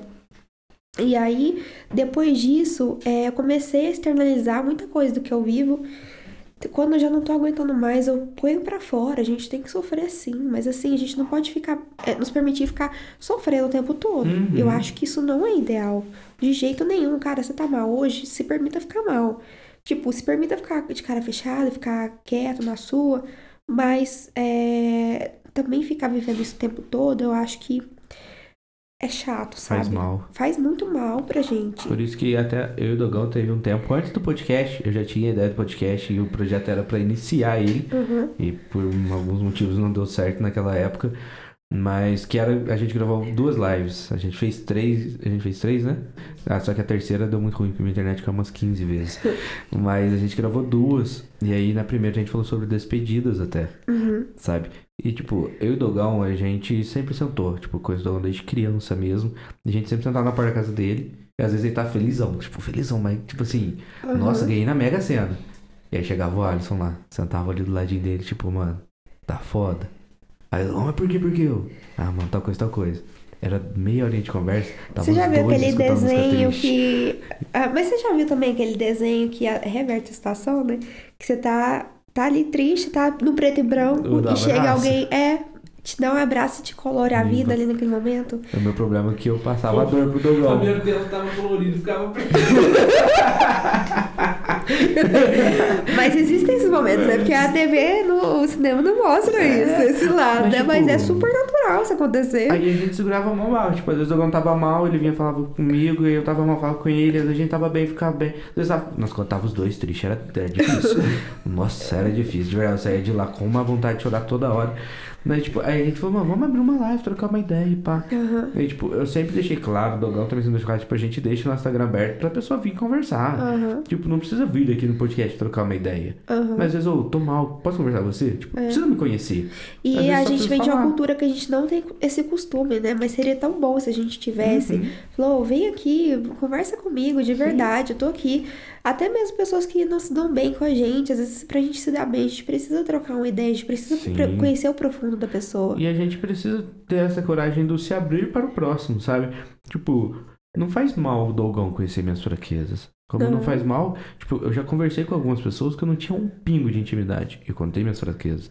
Sabe? Eu não me sinto fraco Aham. por isso. Eu vejo que cada vez eu vou ficando mais forte, que eu Tá consigo tu- falar tá mais sobre certo. elas. Exatamente. Sabe? Então, tipo, a gente deixa sempre. A gente falou de tipo, ó, nosso, nosso podcast. Nosso Instagram tá sempre aberto pra você vir e falar, tipo, mano, não tô bem, posso conversar? Tipo, teve vez que eu, tipo, eu ia trabalhar 6 horas da manhã. Era 4 horas da manhã, eu tava conversando com uma pessoa, porque a pessoa não tava bem. Aham. Sabe? A pessoa só precisava falar. Sim. Então, tipo, eu acho que a gente precisa tanto. É que é é foda. Eu entendo a galera que não fala, porque tem muita gente pau no cu. E eu sou das que não falo. Que, que Mas só eu tá quero ali que pra fale pra ouvir mim, e às é. vezes ir contar pra outras pessoas. Tipo, mano, se alguém vai e Nossa, confia em você, é mano, foda, guarda. isso é paia pra caralho. Tá ligado? Guarda pra você. Às vezes é uma coisa muito importante pra Aham. pessoa. E você escutar, você já muda Sim. a dinâmica. E aí, quando a gente vem com essa parada de despedidas, nossa, eu até falei pra falei, mano, eu recebi foto nos stories de gente chorando. Depois da live, eu falei, caralho, mano. Tipo, é umas brisas que o Dogão tinha na escadinha da casa dele. Aham. E aí, tipo, a gente falou, ah, vamos pôr lá no, no Instagram. Se der gente, Deus, se não der, tá Mas é, bom. diálogo muda a vida, gente. Ah. É, isso é muito, muito real. Muito real mesmo. Até mesmo com a gente. A gente pode perceber isso. Quando a, a gente se abre, né, pra poder. Não, a gente abre nosso perfil pra pessoa se abrir, mas a gente precisa também se abrir pra outras pessoas. Uhum. E às vezes não importa. Gente, eu vejo gente se abrindo no Twitter pra famoso, começa a mandar DM. Aí o famoso começa a ver e começa a responder, tipo, cara, você pode não ter dimensão do que, do que a sua conversa, a sua dor pode se tornar, né? Uhum. E a gente precisa ter esse hábito mesmo de voltar a se abrir, porque aí a gente acaba com tantas coisas ruins que acontecem no mundo. Acho que isso vai colorindo a vida das pessoas. As pessoas ruins deixam de ser ruins também Uhum. quando elas conseguem escutar e conseguem se abrir. Acho que é uma dor muito forte para pessoas ruins assim.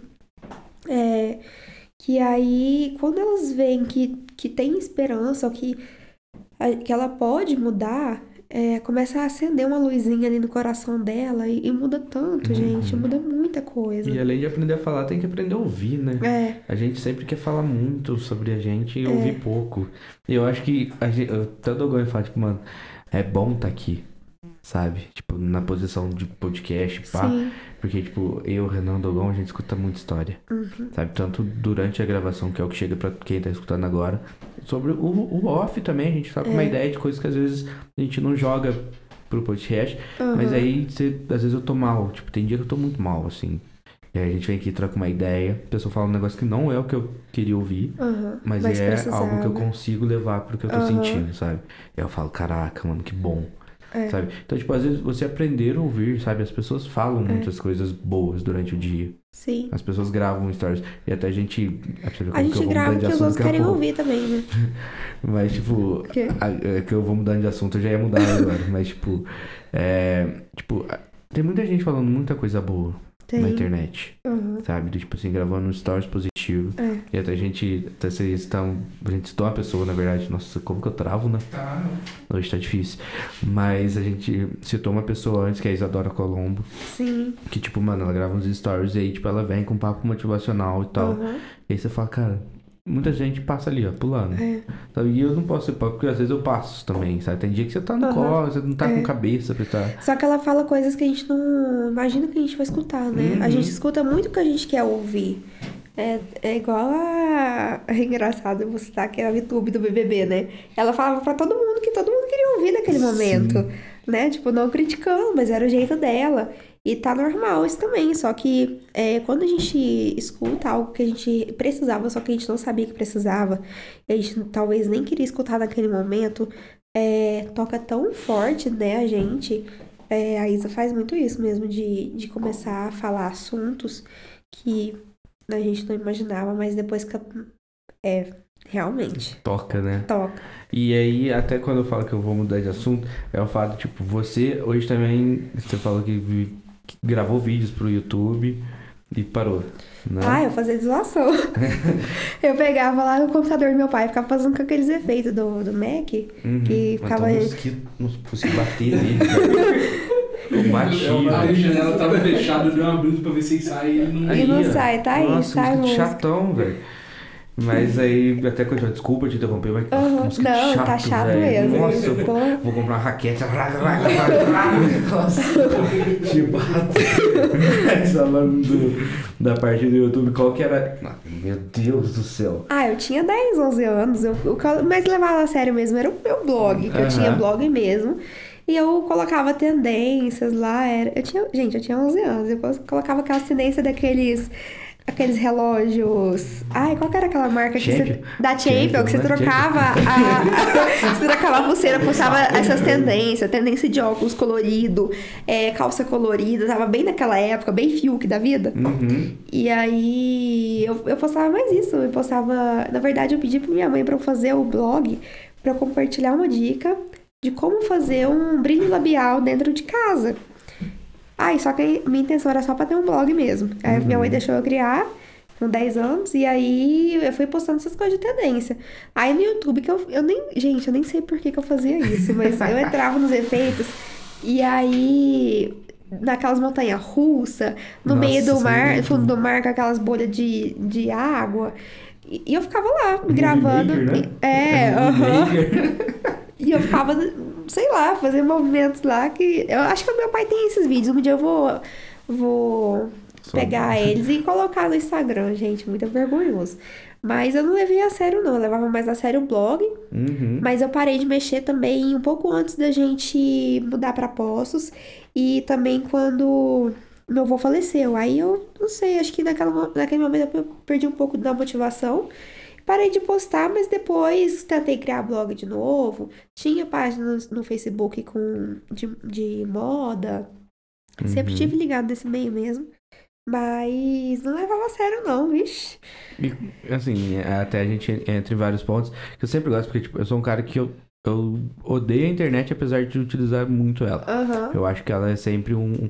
Ela é um mal necessário. Ela virou um mal necessário é. na nossa vida. E, tipo, é, o primeiro é como que você vê que, tipo, a galera te recebe, assim, na internet. Aham. Tipo, é, sabe, de. Ah, sei, sei que tem uns haters ali. Porque não adianta, sempre tem alguém que odeia a É. gente por algum motivo que não faz nem sentido. Mas tá ali, né? Querendo meter o Aham. louco, falar mal da gente mesmo. E aí, tipo. como você vê a galera te recebendo, tanto com a sua loja, com as coisas que você posta, com os reels, né, que você posta hoje para movimentar. Então, eu, eu vou falar desde pequeno, porque assim, é, meu pai, ele é um escritor, desenhista muito famoso lá em Goiânia. E quando eu, tá, eu tava na escola, quando eu era pequena, é, as pessoas faziam, não faziam amizade comigo, faziam muito bullying comigo. Eu sofria muito Uhum. até meus 9 anos de idade. E a partir do momento que eu falava, ai, eu sou filha do Cris Queiroz, que não sei o quê, povo virava, porque meu pai é escritor infantil, então todas as crianças conhecem ele lá. Aham. Todo mundo mudava o comportamento comigo. E eu ficava puta com isso, porque, cara, a pessoa vai ser amiga minha por causa do meu pai, não vai ser por causa de quem eu sou. E aí, eu ficava brava com isso, sabe? E aí as pessoas mudavam muito o posicionamento comigo nesse momento. Uhum. É, e aí eu fui crescendo nesse meio que eu não tinha amizades quando eu era pequena por causa disso. Aí, é, depois que eu mudei pra Poço, tudo isso mudou, porque as pessoas não conheciam ele, não sabiam dessa história. E aí eu, eu realmente consegui criar amizades e vínculos que eu tenho até hoje. Uhum. Tenho muitas amigas lá em Goiânia que são de verdade, estiveram comigo em momentos ruins e bons, mas aqui eu consegui criar amizades com as pessoas que tinham interesse realmente é, em mim, na Uhum. minha personalidade, no meu caráter, só na Mariana. E aí eu comecei a, a cativar essas pessoas. E teve um momento que eu tive um boom, assim, de muitas amizades. Eu fiz amizade com, nossa, muita gente de várias escolas. Isso com 14 anos. E aí, aí fui criando esse vínculo e, tipo, sempre de boa com as, as minhas amizades que eu tenho até hoje. Uhum. E eu acho que isso fez me crescer muito como pessoa. E também as pessoas me co- reconhecem desse jeito no Instagram. Tipo, essa amiga é de verdade, que, ela- que elas me enxergaram como amiga mesmo. E aí elas me dão muito apoio. É, minha família, é, as minhas amigas de Goiânia também me dão muito apoio. Uhum. Então, acho que eu fui cativando isso, sabe? Porque se eu tivesse também me revoltado com essas situações, as pessoas só ficam amigas por causa do que meu pai é, talvez eu nem teria muitos amigos hoje em dia. Eu tenho muitos, graças a Deus. E aí, sempre que eu conto, assim, o que, que eu vou fazer, o que, que eu pretendo fazer, todos meus amigos me dão muito apoio. Uhum. E tem, tem as fãs do meu pai também lá de Goiânia que me mandam mensagem todos os dias e reagem em todos os meus stories. um beijo a vocês, suas lindas. Qual é o nome do seu pai? Cristi Queiroz. Christian Queiroz? É, tem um Instagram. é, o Instagram dele é Turma do Cabeça Oca. Ou é Turma do Cabeça? Ah, minha turma. Você vai procurar aí? É essa turma. O Renan vai procurar pra gente. A gente vai seguir pela página depois. Beleza. E assim, tem muitas, muitas fãs dele que me mandam mensagem até hoje, eu acho muito fofo. É, e aí eu fico forte em relação a isso, porque eu posso subir o tempo que for e voltar, ou sei lá. E sempre vai ter pessoas ali comigo me apoiando, me incentivando e reagindo nos stories e me levantando. E se eu falar Uhum. para os meus amigos, minha família, é, sempre vão estar comigo. Então, conseguir fazer esse, esse ciclo de amizade é muito valioso pra mim, Uhum. sabe? E pessoas que eu vejo que a gente não tá batendo mais com os valores, eu me afasto, porque pra mim não adianta eu ficar perto de uma pessoa que a gente tá mudando muitos pensamentos. Aham. E eu sofri muito disso do ano passado pra cá, mas tá tudo bem agora, sabe? A gente fica muito mal quando vai mudando na nossa cabeça e as pessoas não acompanham isso, é frustrante porque você quer que a pessoa entenda como você vive, só que não é desse jeito. Mas ainda assim, mesmo com mudança de pensamentos, eu consigo manter muito minhas amizades, são elas que, que me levam pra frente e vão me apoiando. Uhum. E aí, elas que participam das lives, elas que comentam nossas, minhas, as fotos da, da Marquês, que vão na ótica, que estão lá comigo, que tem dia que, se eu precisasse, eu falar, ó, vem alguém, a gente manda no grupo do- dos amigos íntimos, né? Vem alguém aqui na ótica, fica aqui comigo, ou vamos almoçar, vamos fazer qualquer coisa, eles sempre topam. Uhum. Então, sempre vai ter alguém ali comigo, né? Eu falo em relação à amizade. O Marcos tá comigo o tempo todo, a gente fica 24 horas 24 por dia. horas junto. então, não conta. O Marcos tá quietinho. Tá Ele quietinho, tá, tá no observando. silêncio. Tá, Ele tá só Tá só observando. observando. O que, que será que ela vai falar, hein? É, não, tá, cara, Tá só acompanhando. Tá nem prestando atenção no que eu tô falando. O Tá mosquito aqui. ele foi roubando a atenção, foi um por um, assim, ó. É. Cara, o mosquito é muito chato. Eu não sei pra que serve isso na humanidade, mas. Olha lá, agora tá todo mundo caçando É. mosquito. Todo mundo aqui. Cara, e, e a porta ficou aberta, a janela tá aberta e ele não sai. Isso é ótimo, a gente Ai, sai. ele tá gostando de mim aqui. Mas, mas eu gosto muito dessa parada da, da internet. Agora, até me veio um negócio que falou. muito. Que você falou em off. E aí eu vou te perguntar se você não quiser falar, porque você disse também. Não fala. Ai, Jesus. Você disse que você tava com alguns problemas e tal. E Ah, isso eu aí- não, eu, isso eu não posso falar. Não, não podemos Não, falar. É não porque eu sou falar. curioso, aí eu falei, É, vou, vou Não, mas isso eu não, não posso falar mesmo, porque não envolve só a minha Ah, pessoa, sim. então melhor ficar em off. Ah, Mas, diante disso, assim, é, com muitos problemas que, que foram acontecendo Uhum. na minha vida pessoal, é, eu fui me restringindo muito também de postar as coisas, de é, das pessoas saberem como é que eu vivo, de voltar realmente a, a usar o Instagram ao meu favor. Eu uso só a favor da, das minhas coisas, né, da ótica e da Marquês. uhum. Então, é, é mais pra poder não expor e acabar me prejudicando ou prejudicar qualquer outra pessoa. Sim. E eu queria muito mesmo ter tempo, pelo menos, pra poder voltar a postar. Só que eu acho que tem pessoas maldosas aí que, que iriam voltar essas coisas contra mim que não seria legal. Então, Uhum. enquanto tudo não se resolver, eu preciso é, me resguardar, sabe? Uhum. Mas é, sempre que eu vou fazer qualquer coisa, qualquer coisa mesmo, independente, eu falo mais ou menos, eu falo por cima, a pessoa sempre tá. As pessoas que estão ali comigo sempre me apoiam. Uhum. Falam que vão curtir, que vão comentar. Agora mesmo é, teve alguns momentos da live que só tinha uma pessoa ah, no meu Instagram, que era o Feu. O Feu é muito engraçado, porque ele tá sempre é, me apoiando. É uma das pessoas que eu confio muito. Uhum. E a gente é amiga há muito tempo. Ele tá sempre. Qualquer coisa que eu falar, fala, ó, Feu, se não tiver ninguém na live, você vai estar. Tá. Comenta lá, comenta as fotos, compartilha, e ele faz, sabe? Uhum. Tem a- os meus outros amigos, as meninas também. Mas é muito legal ver isso. E ver que é recíproco, sabe? Porque eu sou uma pessoa que sente muito, muito mesmo. Então, quando eu vejo que algumas pessoas que eu gosto muito, que eu tenho amor mesmo, se afastam de mim, Uhum. eu sinto demais, gente. Eu fico doloroso que eu vou te contar. Eu sofro, eu ó, É choro. verdade. É verdade, eu tô lá, eu, Eu sei. Eu sofro. sei. É, eu questiono, eu sofro, eu choro. E eu fico horas assim, eu fico com insônia, o Marco sabe. Eu fico chorando ali, ele fica ali, me põe no colo e começa a me consolar, porque vai fazer o quê? Né? A gente sente falta Homem de de muita ouro. gente. É. espetáculo. Mas de é-. Tô ligado. Mas é muito ruim a gente sofrer com isso, né? Mas é bom quando a É. gente tem quem apoiar e, e quem for, quem vai consolar a gente. Uhum. E é foda, porque, tipo, o negócio que você fala de não tocar no assunto, tem gente maldosa. A internet, ela.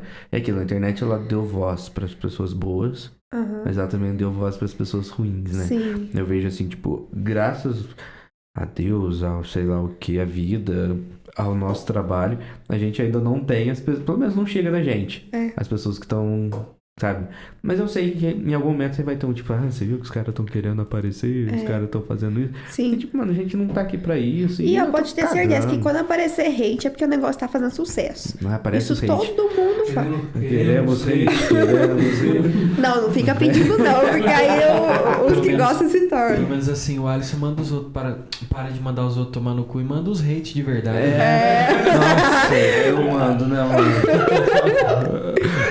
Eu, eu fico assim porque eu mando muita gente aqui tomando cu. Só que tipo, eu nunca falo, tipo assim. ah, Sério, né? Renan, Ô, vai tomar no seu tomar- cu. Eu, eu falo, tipo, ah, tal galera, vai tomar no cu. Vai tomar no cu quem se sente ofendido. Quem se sente É. ofendido, tamo junto, tamo no Eu abraço. também, às vezes eu xingo, mas é, é, é mais no elogio do que no, É, não, na parte negativa. É na ofensa mesmo.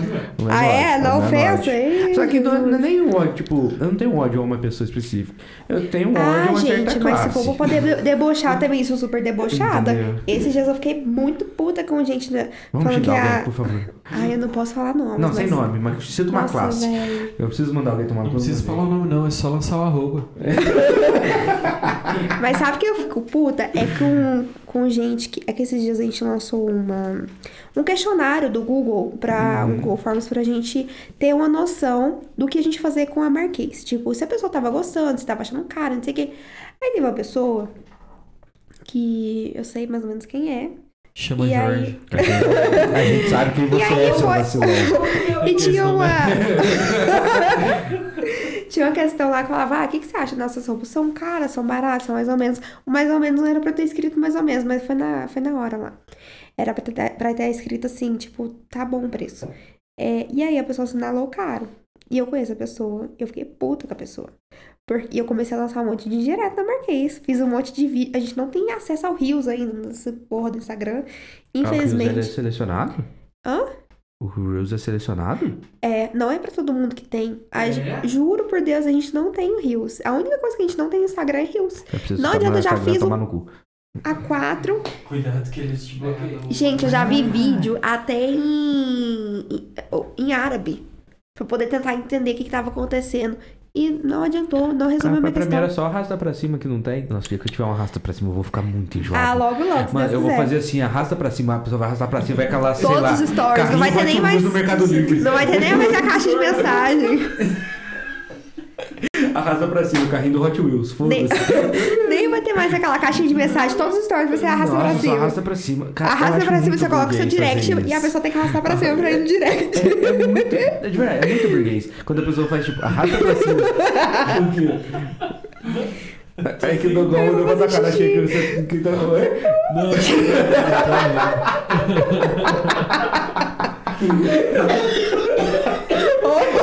Agora morreu. Tu vai morrer, bicho.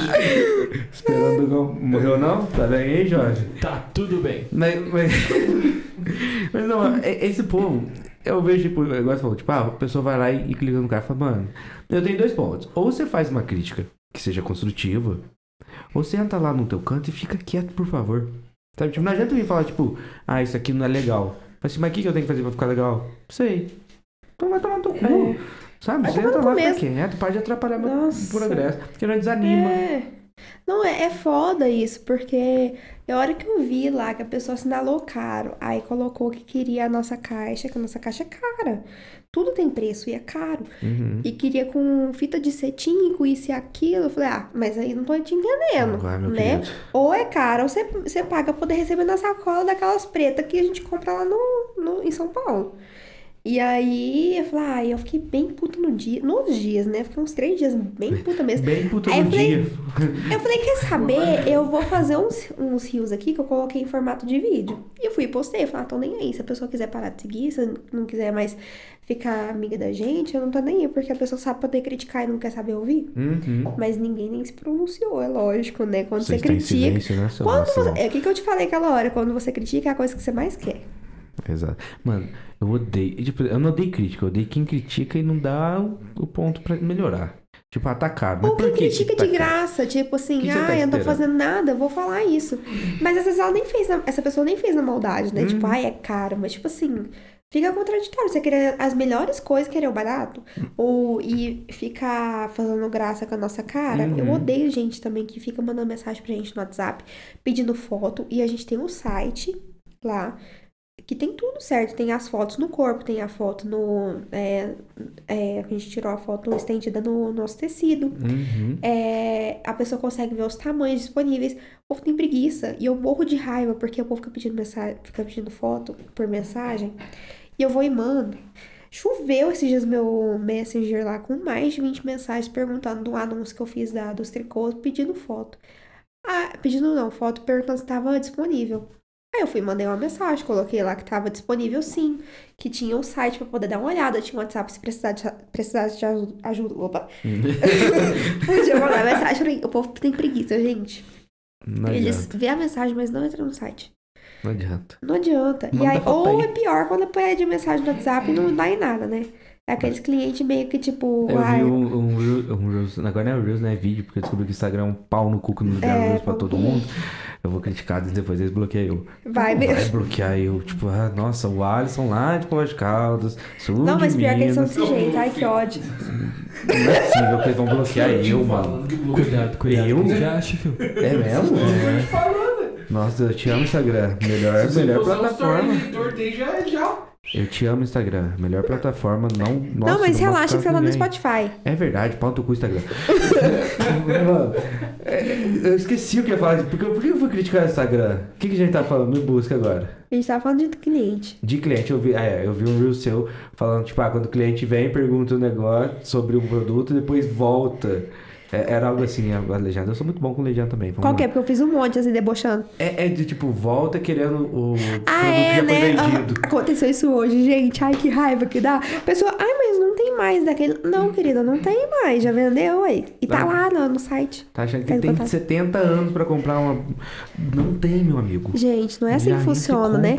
Não, e não adianta, porque a gente manda muita mensagem por lista de transmissão, reforçando os produtos, a gente manda os produtos lá, a gente manda o site, e não adianta. O povo quer na hora deles e não tá nem aí. Eu, Nossa, Depois acha ruim com a galera, gente. né? Eu, odeio ficar criticando a galera. Ai, eu não- Mano, o Renan e o Renan já, já acostumaram. Eu, eu, eu fico puto. Eu, eu, vai ativando meu modo puto durante o podcast. Que, mano, é, nossa, que raiva, velho. Tipo, igual você tá falando da crítica. Da pessoa ir lá e criticar Aham. e pá. E aí até veio na minha cabeça que eu, ah, vê o tempo vago que eu tô tendo ultimamente na minha vida pra ver as besteiras e não respondo as coisas sérias. Tava vendo lá da galera criticando a Luísa So- é Sonza, né? A Aham. Luísa Sonza e tal, dos- das paradas Ai, o povo sabe criticar ela, Aí sabe fazer falo, melhor. Mano, fala, tipo, mano, você tá vivendo a vida. Tá aqui de boa. Aqui, ó. Hum, vida boa. É Nossa, gente Deixa eu desocupada. xingar alguém que não paga minhas contas, É. que não vive comigo e que não é meu amigo. E sabe o que, mais me indigna? É gente que trabalha, que fica com a mente ocupada e ainda serve pra poder fazer essas tempo. coisas. Gente, que ódio que eu tenho. Fala, porra, você não- vai trabalhar, não? Vai ficar gosta, gastando seu tempo né? no celular aqui me, me criticando, criticando outra pessoa.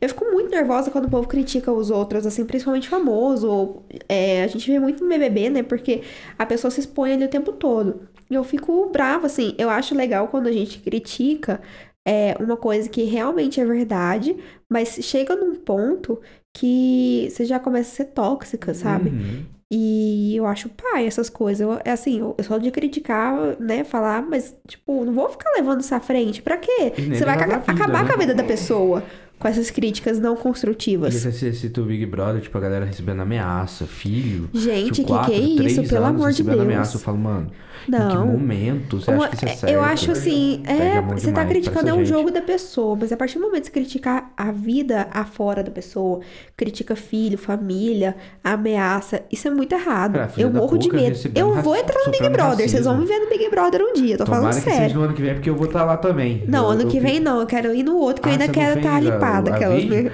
Eu fiz o vídeo pro Big Brother, mano. Sério? Só que aí eu errei no negócio, que aí eu descobri. Eu sou muito burro, mano. Nossa, Já não vai estar lá o ano eu que já vem. não vou estar, porque aí tem aquela parada lá, tipo, mande um vídeo.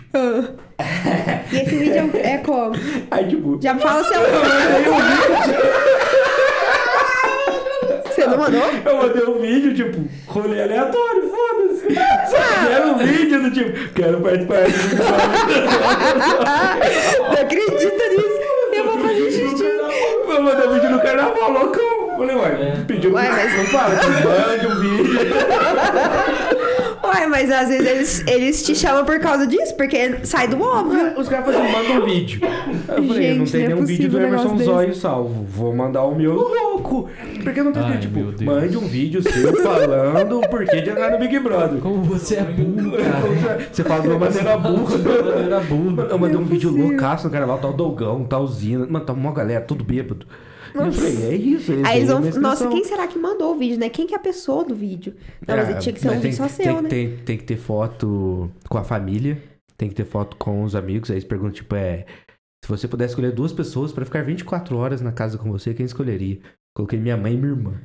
O trouxa. O- ah, não sei, eu vou Gente, sentir que que é saudades. Tinha que é- fazer igual o cara. Não, pelo amor de Deus. quê? Escolheu o Leonardo e falar que escolheu o Rodolfo. Não, mas ele escolheu, você viu? Tô zoando. Nossa, eu achei pai isso aí, Senão viu? daqui a pouco ele ouve o podcast e fica putinho. Igual É. ele ficou Ai, ai. sim. Gente, mas vocês vão me ver ainda. Eu, eu tenho o plano de estar lá até 2028. Eu vou ainda A me tá preparar. em 21? Do 21, Oh, tem tem, tem. sete anos ainda pra Eu vou- eu vou seis, só- né? Eu posso te dar uma dica pra entrar no Big Brother? Não manda vídeo no bêbado. vídeo é falando. Tem que falar por quê. Eu descobri porque é postar lá. Vídeo Mas do é, pessoal uai, isso daí é pra falando qualquer entrar outra no Big Brother. coisa. Eu fiz, vai rapaz. Parece Não é o vídeo que eu mandei. Tem- gente, pra essas coisas, pra essa seletiva, você tem que mandar o não óbvio, né? Tipo, todo mundo É. fala, ai, porque eu quero ir, quero ficar famoso, não sei o que, blá blá blá. É a mesma coisa na minha época Eu que eu ia fazer intercâmbio. Hã? Eu só quero divulgar meu podcast. É, não quero ué. participar muito, não. Mas você não pode falar isso. Tipo, é igual a Eu amo, Bianca da Bo- a Boca Rosa. Ela não falou, ah, eu quero ir pra poder divulgar meus produtos. Ela falou lá no, só no videozinho dela quando ela chegou. Aí ela bombou. Ela vendeu três ve- vezes mais. Então tem que ser assim, entendeu? Pouco Tipo, dinheiro, a finge que você não quer nada, mas você quer. É. E tá grávida do Fred. Ai, gente, tá tão linda, eu sou apaixonada dela. Os caras fizeram o bagulho lá. Eu também. Eles fizeram o bagulho no Maracanã. Gente, muito o Alok foda. né? casa no Cristo, o outro fala o sexo do filho no Maracanã. E o Alisson. Que manda vídeo mesmo. Mano, eu sou muito bom. Se eu entrar no Big Brother ano que vem, mano. Mete. Mérito. Esforço. tipo assim, esforço. Os caras vão falar assim, por que você quer estar no Big Brother? Eu falo, eu achei que era da Fazenda. Imagina na Fazenda também. Ai, esse gente, God. não, pelo Pra de entrar na fazenda. Tem que passar pelo Big Brother? Não sei. Ah, é Casa do Artista. Ah, é tipo É. Casa dos Artistas. Mas ele vai tá, calma Não, aí. é. Primeiro você faz um personagem. Sabe Não acaba com a esperança dele, Eu, não. o Marcos quer trabalhar com a gente no podcast, porque o Douglas ainda não acredita em mim, então. Ah, eu quero. Se me chamar, eu venho. Eu, eu, eu, a. É, eu vou cobrar. Eu vou cara falar mais que o convidado. Nossa, por favor. eu, você vê, eu fico, eu fico.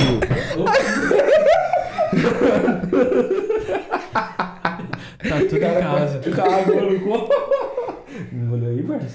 Não, tá vazio já. Ah, Oh. mano, que susto, velho. Eu só vi o copo virando. Falei, mano, eu vou morrer. Mas, cara, eu acho muito legal, tipo, você falou do Big Brother. Às vezes eu, eu fiz minha inscrição. Eu quero entrar. Eu Mas acho você vai ser entrar, legal. você vai entrar em edição diferente da minha, tá? Que senão É, vai que roubar não logo. colocar dois pós-caldenses lá. É, pelo amor de Deus. Mas eu penso assim, deve ser legal tá lá, mas deve ser um porre também. Os caras não dão um Nossa. baralho pra jogar truco. Não tem um violão gente, pra tocar eu ia moda. ser igual a Vitube sem tomar banho. Eu amo tomar banho, só que, gente, pelo Eu amor de Deus. achei que você... Uai, eu, eu ia ser igual a VTube. sem Falta pra caralho, vou manipular todo mundo. Não, na questão do banho. Não, Deus me livre, eu não só falo assim, não, eu sou super sincera. Eu acho que eu ia ser meio que personalidade entre Sara e Juliette, assim. Eu sou muito sincera, eu- não deixo de, de me emocionar na frente dos outros, mas às vezes eu falo mais do que devia. Então, Uhum. talvez eu, eu pegaria uma forma de Sara aí. Eu- Mas eu fico- gostaria de ter a agora- forma da Juliette. Eu fiquei né? pensando, tipo, quem que eu ia aparecer? É que eu sou muito burro, né, mano?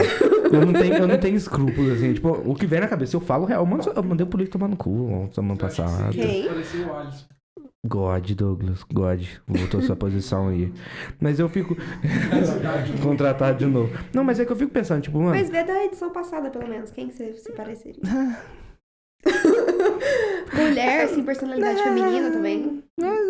Ali tudo pra Você é mim fora é do muito. normal, então. É, é que, tipo, os caras são muito. É que todo mundo entrou com medo de ser cancelado. Sim. E eu não tenho muito dessas paradas. É que eu Ah, mando todo mundo você tomar entrar. no cu. Até você entrar. tipo, Sem ser um prior, talvez. Não. Será? É. Pode ser que seja, assim, menos, Menos agressivo. menos agressivo, porque eu também não gosto de grito, eu não gosto dessas paradas de, chamar atenção. Tanto é que eu falei, tipo assim, a parada do Gil ficar batendo palma toda hora assim, eu fico tipo, meu Deus, para um pouco, respira, É, não, quem conversa. tá lá dentro deve se irritar muito. assim. Nossa. As pessoas lá dentro falavam que se irritavam com a Juliette, né? E a gente aqui fora ficava, nossa, morrendo de dó dela. Então vai Sim. saber. A gente só sabe convivendo, né? Uhum. Quando a gente vê de fora é tudo lindo, É, porque é aquilo, maravilhoso. tipo, se você briga comigo aqui fora, você vai pra tua casa, vou pra minha, e a, a É. gente não se encontra se a É. gente não forçar o encontro. Nossa, e quando Lá- fica nos últimos dias, você tem que ficar tudo no mesmo quarto. Cara. Aí fecha a academia.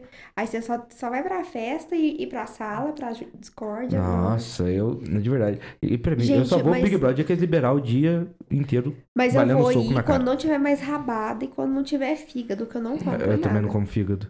Rabada eu nunca comi na minha vida. Rabada é gostoso, velho.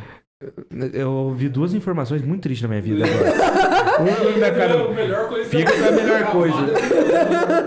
Rabada é nossa, gostoso, uma rabadinha bem feita. Nossa, não rabada?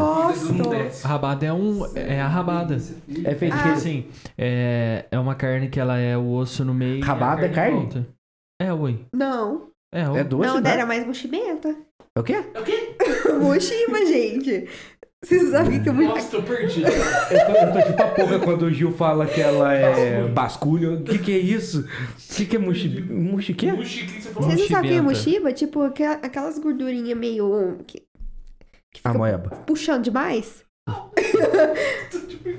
Não, mas é da carne, não é? Não. Ah, é, mas não É. é, né? Tipo é, assim, tipo come assim, quem é o gosta. osso, é o osso assim, aí você come o que tem em volta do osso, tá Você ligado? tá zoando. Tipo, É. Não, mas Só que se sem for. costela. Quer dizer, sem carne. Sem carne. Não, mas se for. Não, pelo jeito que eu via lá, era mais, mais com mochiba, assim, com mais. Eu Opa. não entendi. Mas mochiba é, ner- é aqueles nervinhos, assim, aquele trem ruim que você, não, você coloca no tabu que você fica. É, isso. pra mim era isso. Agora eu só Pra falei informação errada. doce, mano. Gente, falando informação errada, teve uma vez que eu tava fazendo. participando do. Participando. Comecei a fazer uns stories. O quê? Eu achei que rabada era doce. Não, né? Rabanada é doce. É, rabanada é Ai, diferente. Tá loucão, tá doidão. Eu comecei a fazer uns stories com aquele. com gírias de Goiânia, gente. E eu falei tudo errado. O que, que é gíria de Goiânia? Vamos... Gente, eu não sei agora falar. Mas eu falei tudo errado. Como é que é? Gente, eu não sei agora. E eu fiquei tipo, será que isso é? Não, e aí começou a chover de gente lá, minhas primas, gente conhecida de Goiânia. Oh, mas e não é isso daqui? Eu falei, ah, sei lá, deve ser então. Passou a gíria tudo errado. Cara, opa, gíria É, agora eu Goiânia. não vou saber falar, mas, tipo, tem muitas coisas assim engraçadas que só goiano sabe. E é difícil falar o, o que, que é de verdade, o significado, Tem sabe? uns negócios que é só deles, né? Tipo assim. É. Eu, eu vejo isso muito, tipo, igual na hora que veio lá com o. o basculho. Ah, basculho. Ele nem sabia o que que era aquilo. Nem ele sabia. Olha aqui, se não tá um pratinho à la carte estilo Eric Jacan. Deixa eu ver o que que é aqui. Ah, pelo amor de Deus, gente, eu vi esses dias no Isso é grupo. é, grupo onde é, nos compor- comportamos como jacan. a gente tá olhando aqui que é rabada agora. Peraí, que vai, vai escurecer até. Ah, caralho. A rabadinha. É porque aí ela tá bonitinha. Não tá parecendo o osso. Ah, não, a- assim até eu como, É, mas assim, tá tava muito bonito. feia essa da- É, do mas, mas é o filme que né? fez aí, É. né? É, mas- Tem um cara aqui, né? Gente, O- eu o vi que o é o povo bife de pagou no menu degustação do Jacan dois mil reais por pessoa. Aí você viu o prato, era tipo o tamanho de um dedão, assim, o que tinha no Você prato. não comeu um Disney na vida? Nossa, eu- esse merchan é válido fazer, nem sem receber. Não, Nunca- gente, nunca pelo amor comi de Deus, dois mil reais você paga um ano, assim, de comida pra você. Nossa, dois Deus. mil reais eu. eu... Olha, eu. Nossa, eu compro um Disney. É? Alô, gaúcho! Alô, gaúcho. Você compra o carrinho, né? É, não, não é o carrinho. É, O Disney deve valer É bem caro, dinheiro. é Então, A gente caro. comprou o Aldinho. A gente comprou o Aldinho. Nossa, mas tipo, eu, eu sempre penso, tipo, mano, o quão vale a minha curiosidade de comer algumas coisas? Porque eu Ah. sempre coloco, tipo, eu gosto de experimentar algumas paradas. Mas esse trem aí não dá, não. Rabadinha é gostoso, filho. Eu vou, eu vou Não, deve ser gostoso pela foto que você mostrou aí. Tá É. lindo, É, deve estar uma Você faz ela delícia. cozidinha na cebola. É tipo uma carne Mas o que que é o cozida, é. Um pouquinho de colorado. Ah, aqui, já veio aqui, ó. É, vem, vem o tudo gostoso aqui, ó. Tudo gostoso. quê? Pode dar receita. Não, não, faz ela cozidinha na cebola. Na panela de pressão fica uma delícia, pô. Mas tem que ficar daqui a cor ali. Se ficar aquele trem branco lá, fica estranho. Não, não fica branco não. Se E fizer ela com aí? bastante coloral, fica legal. Mas até aí é bom. Só que aí, ele olha na minha cara, Gabriel olha na minha cara e fala: Fígado é a melhor coisa. Não. Fígado é bom, fígado é bom. Nossa, gente, pelo Fígado amor é de Deus, eu não consigo, de É. verdade. Você já comeu fígado na tua vida? E vomitei até. É. Não, você já comeu e não vomitou. Aqui? Sabe a farofa do frango? Ih. Sabe a farofa do frango? Que farofa de frango? Que A frango farofa assado? do frango Ah, eu não assado. como. Come. Não como. Frango de farofa não. Frango de farofa. Farofa de frango não. Mas aquelas carninhas que vem no meio da sabia. farofa é fígado de frango. Mentira. É. Ah, mas é de frango, gente, é diferente de carne. Não é um Uma bife. coisa que eu não gosto também mais de comer é coração, gente. Eu nunca consegui fazer. Mas a minha coisa é meter um babalu eterno. 10 Mas enfim, se um dia você for comer a farofa de frango, aquilo é Eu não como, porque nem cá a gente come que as farofinhas temperadas de pimenta. Ah, que entendi levei por que você caldo fala. lá. É, Mas tudo bem. Que a farofinha.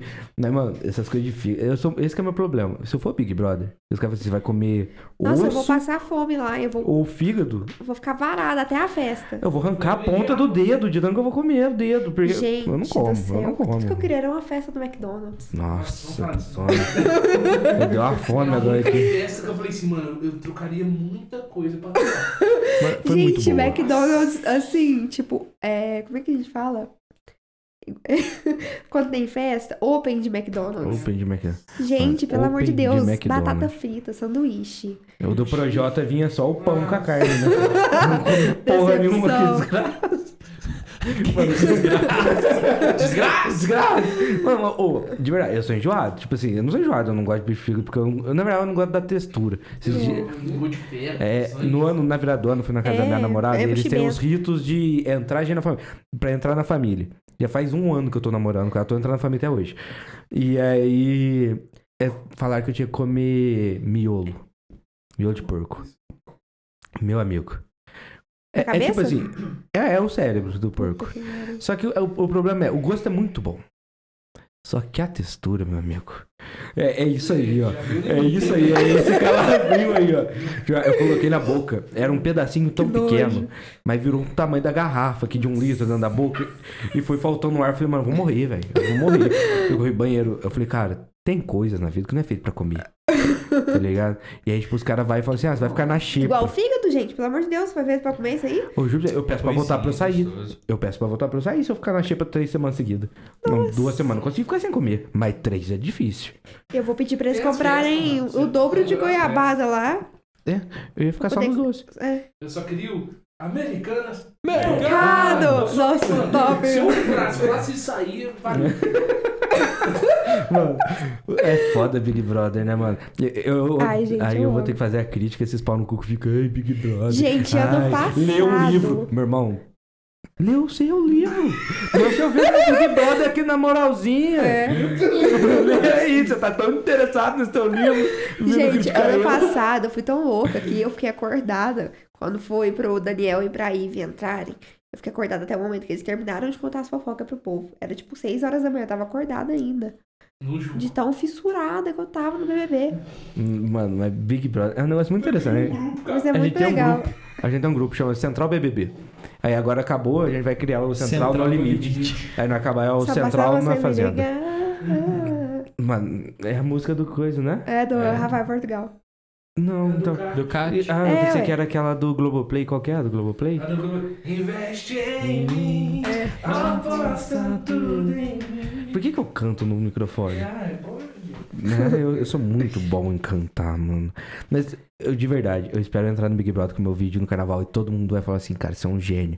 O Boninho vai Será olhar que vai pra mim. passar o seu vídeo? Vai. Você, Imagina. você tem que deixar liberado pra gente pra poder a gente soltar esse vídeo. Falar, esse foi o vídeo que ele Não, eu conseguiu tenho. entrar. É não tá só aí no vídeo. É, Mas, foda. Uai, todo mundo fica famoso.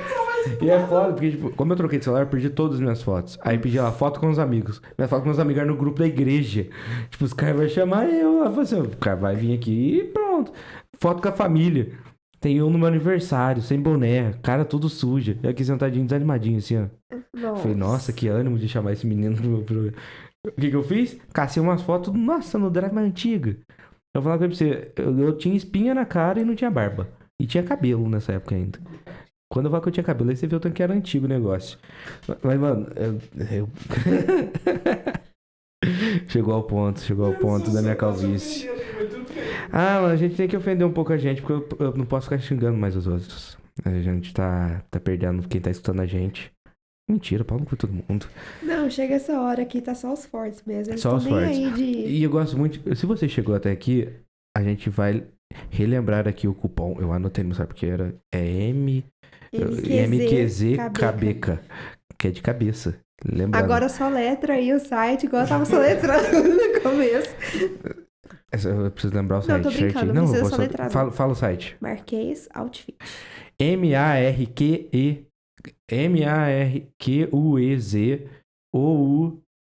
Eu esqueci o jeito que fala. T-F-I-T. Isso! É, eu sou Parabéns! Vai ganhar uma parte de soletrando. Aplicação numa obrigado. frase. Vocês sabem que eu tenho, eu tenho o baralho do, do soletrando, gente? É Olha. muito, é muito legal. Sério? Sério, é muito massa. Mas é Cara, verdade. É muito legal, mano. Eu gosto dessas coisas. Eu, eu tô aprendendo a soletrar porque eu tenho que ficar soletrando. É Não, mas sabe o que eu acho legal? A próxima vez que eu vier aqui, vocês vão me chamar de novo, viu? Claro. Aí a gente pode criar, tipo, a gente, né? Já estamos incluindo. Tipo, aquele- Eu gosto disso. Já, já toma posse também. aqueles quadros, assim, tipo, de ficar rebatendo. A pessoa fala, ah, é palavra X. Aí você- a pessoa, tipo assim, amor, o que te lembra amor? Aí já, você já rebate com a palavra. É, tipo umas coisas assim que vem. A primeira coisa que vier na sua mente. Ah, foi, A primeira coisa que vier na sua mente, você vai rebater, entendeu? E- É, Você vai, vai ter que me explicar certinho.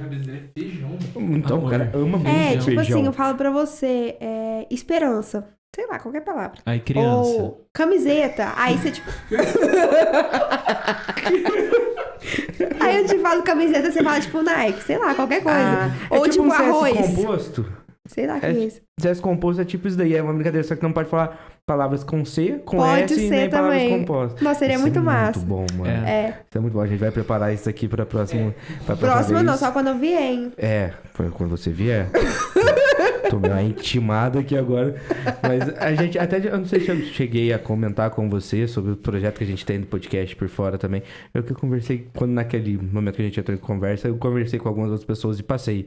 Que é de juntar a galera empreendedora da cidade e quando voltar às aulas presenciais, que a gente não quer que volte agora. Entendeu, senhores vereadores? Seus vacilões. Será que eles vão ouvir? Vai, agora eu sou amigo do Thiago agora. O Uhum. Thiago permitiu xingar ele, mas eu não tenho por que xingar o Thiago, eu gosto do Thiago. Mas a gente pretende, tipo, levar isso pras escolas, sabe? Levar pra, pra molecada aí que tá entrando no ensino médio e tal, pra eles verem que, tipo, pô, tem uma galera jovem que tá empreendendo e que tá. que é zica aqui na cidade. é, ter mais então, consciência, né? Noção disso. O que que rolou o que aí? que rolou? Eu não consigo olhar pra cara do Douglas e não rir. É palhaço. o puro bozo. Mas aí a gente tem essa- essas coisas, sabe? Eu quero. É legal A gente essa fala, tipo, iniciativa. eu não quero que o podcast seja só isso aqui, sabe? De Uhum. conversar. Quero levar o podcast pra rua, pros projetos, pra tudo mais. Não, seria muito E massa, aí, pra porque- isso, até já te convido aqui. Lógico. Porque se você negar, Tô eu já dentro. fico sem graça agora. Entendeu? Não, eu não gosto dessas Toca coisas. não. flautinha. Mas de verdade. Ele fez um flautinho, é bom. Mas é o problema é que ele faz fora do microfone. Eu vou ter que pedir pra ele vir no microfone fazer a flautinha. E aí deixei ele tímido. veio? Deixei ele tímido. Não, não, não, não, não, não, não, não. Mari, queria agradecer você por ter vindo. Quero Ai, que realmente que volte mais vezes. Ah, eu vou voltar mesmo. a Pode me gente vai que organizar mais vezes. E pra poder voltar, a gente tem algumas pessoas ainda pra encaixar, mas a gente Sim, sempre vai estar claro, tentando eu entendo. encaixar. Eu, eu gosto muito disso, que as pessoas gostam daqui, né? As- Ah, É, não, não é nem, não é nem muito pela gente, É. né? É pelo contexto. Não, mas é acho. porque realmente o Douglas falou ali no começo. Ah, daqui dois minutos você vai estar se sentindo já Em em, casa. casa. Uhum. Gente, eu nem lembro que eu tô com o microfone aqui na minha frente. eu O que percebi, foi? eu percebi. O mosquito parou na cabeça dela. Sentiu tão em casa que o mosquito sentiu em casa, tá ligado? Ele é podre, hein, Vinícius? Eu eu ri e falei, o que será que é? Ninguém aqui, tá ligado? Eu ri. Mas eu ri, tá ligado? Eu falei, ah, tô rindo, velho. Eu tô boiando o aqui. Mas, olha, muito obrigado mesmo. Obrigada mesmo, Lembrando gente, de verdade, por ter pra- me chamado. Eu já tava com essa ideia de. Essa ideia não, eu já tava com um podcast na minha cabeça, ó. Já tem umas três semanas desde que a gente conversou, um mês mais ou menos, né? É, E aí a gente chega aqui e fala totalmente coisas diferentes. Total. E foi super legal. eu, eu fico muito feliz que tenha gostado. Espero realmente que Muito volte. bom. Lembrando todo mundo aí de acessar o Instagram da loja, que é Marquês Outfit. Marquês Outfit. Se vocês digitarem Marquês lá com, com Z, vocês já vão achar. Então, acessem lá. Usem nosso cupom, que é o MK... É, K. K. Caguei Opa! K, MKLB. Caguei. MQZ, cabeça, sem essa cedilha. Usem lá nosso cupom, que aí eles ficam muito ricos e Vocês têm patrocinam a gente. 10%. Exatamente. Eu Essa é a jogada, essa é a patrocínio aqui, estratégia. Eu forço o patrocínio aqui, hein? Quem anuncia, vende. Lava uma mão. Às vezes a gente perde a mão. A gente perde. Mas de verdade, muito obrigado Obrigada a por ter contado sua história. deve ter dado umas três horas que estamos fofocando aqui. Nossa, a gente vai indo. A, É. gente, a gente tá com quanto? Duas horas agora? Duas horas, E, vai. tipo, vai indo o tempo e ficaria Vai. mais, mas é porque a gente sempre tem a dinâmica, tipo, até Sim. quando as galera escuta. É aí que fala, quem fica até o final Lógico. realmente é são os guerreirãos mesmo É. que gostam da gente. Gente, se chegar alguém aqui, manda a palavra MQZ Cabeca pra gente no, no WhatsApp, que eu quero ver se vocês foram guerreiros de escutar a e eu gente. espero que tenham sido, por favor, escutem até o final de todos os episódios. A gente precisa disso também. Sim, pra com movimentar. certeza. Então, muito É obrigado. igual ao YouTube, mesmo. gente. Sim. E senão a gente não vai conseguir nunca viver só disso daqui. Dá um coraçãozinho aqui, que é igual like, siga, siga, compartilha. A página do Instagram, quando esse podcast for ao ar, já vai ter saído, que é o papocabeça.podcast. Siga nas redes sociais aí pra fortalecer a gente. Muito obrigado mais uma Obrigada vez. Espero que volte. Obrigado, Renan. Gabriel, prazer te conhecer. Dogão, não gosto de ser. Muito obrigado Prazer, a todos que gente. escutaram até aqui. Fiquei muito feliz. Tenha um bom dia, uma boa tarde, uma boa noite. Um grande beijo na nádega direita. Um abraço bem forte. Beijo, galera! E tchau.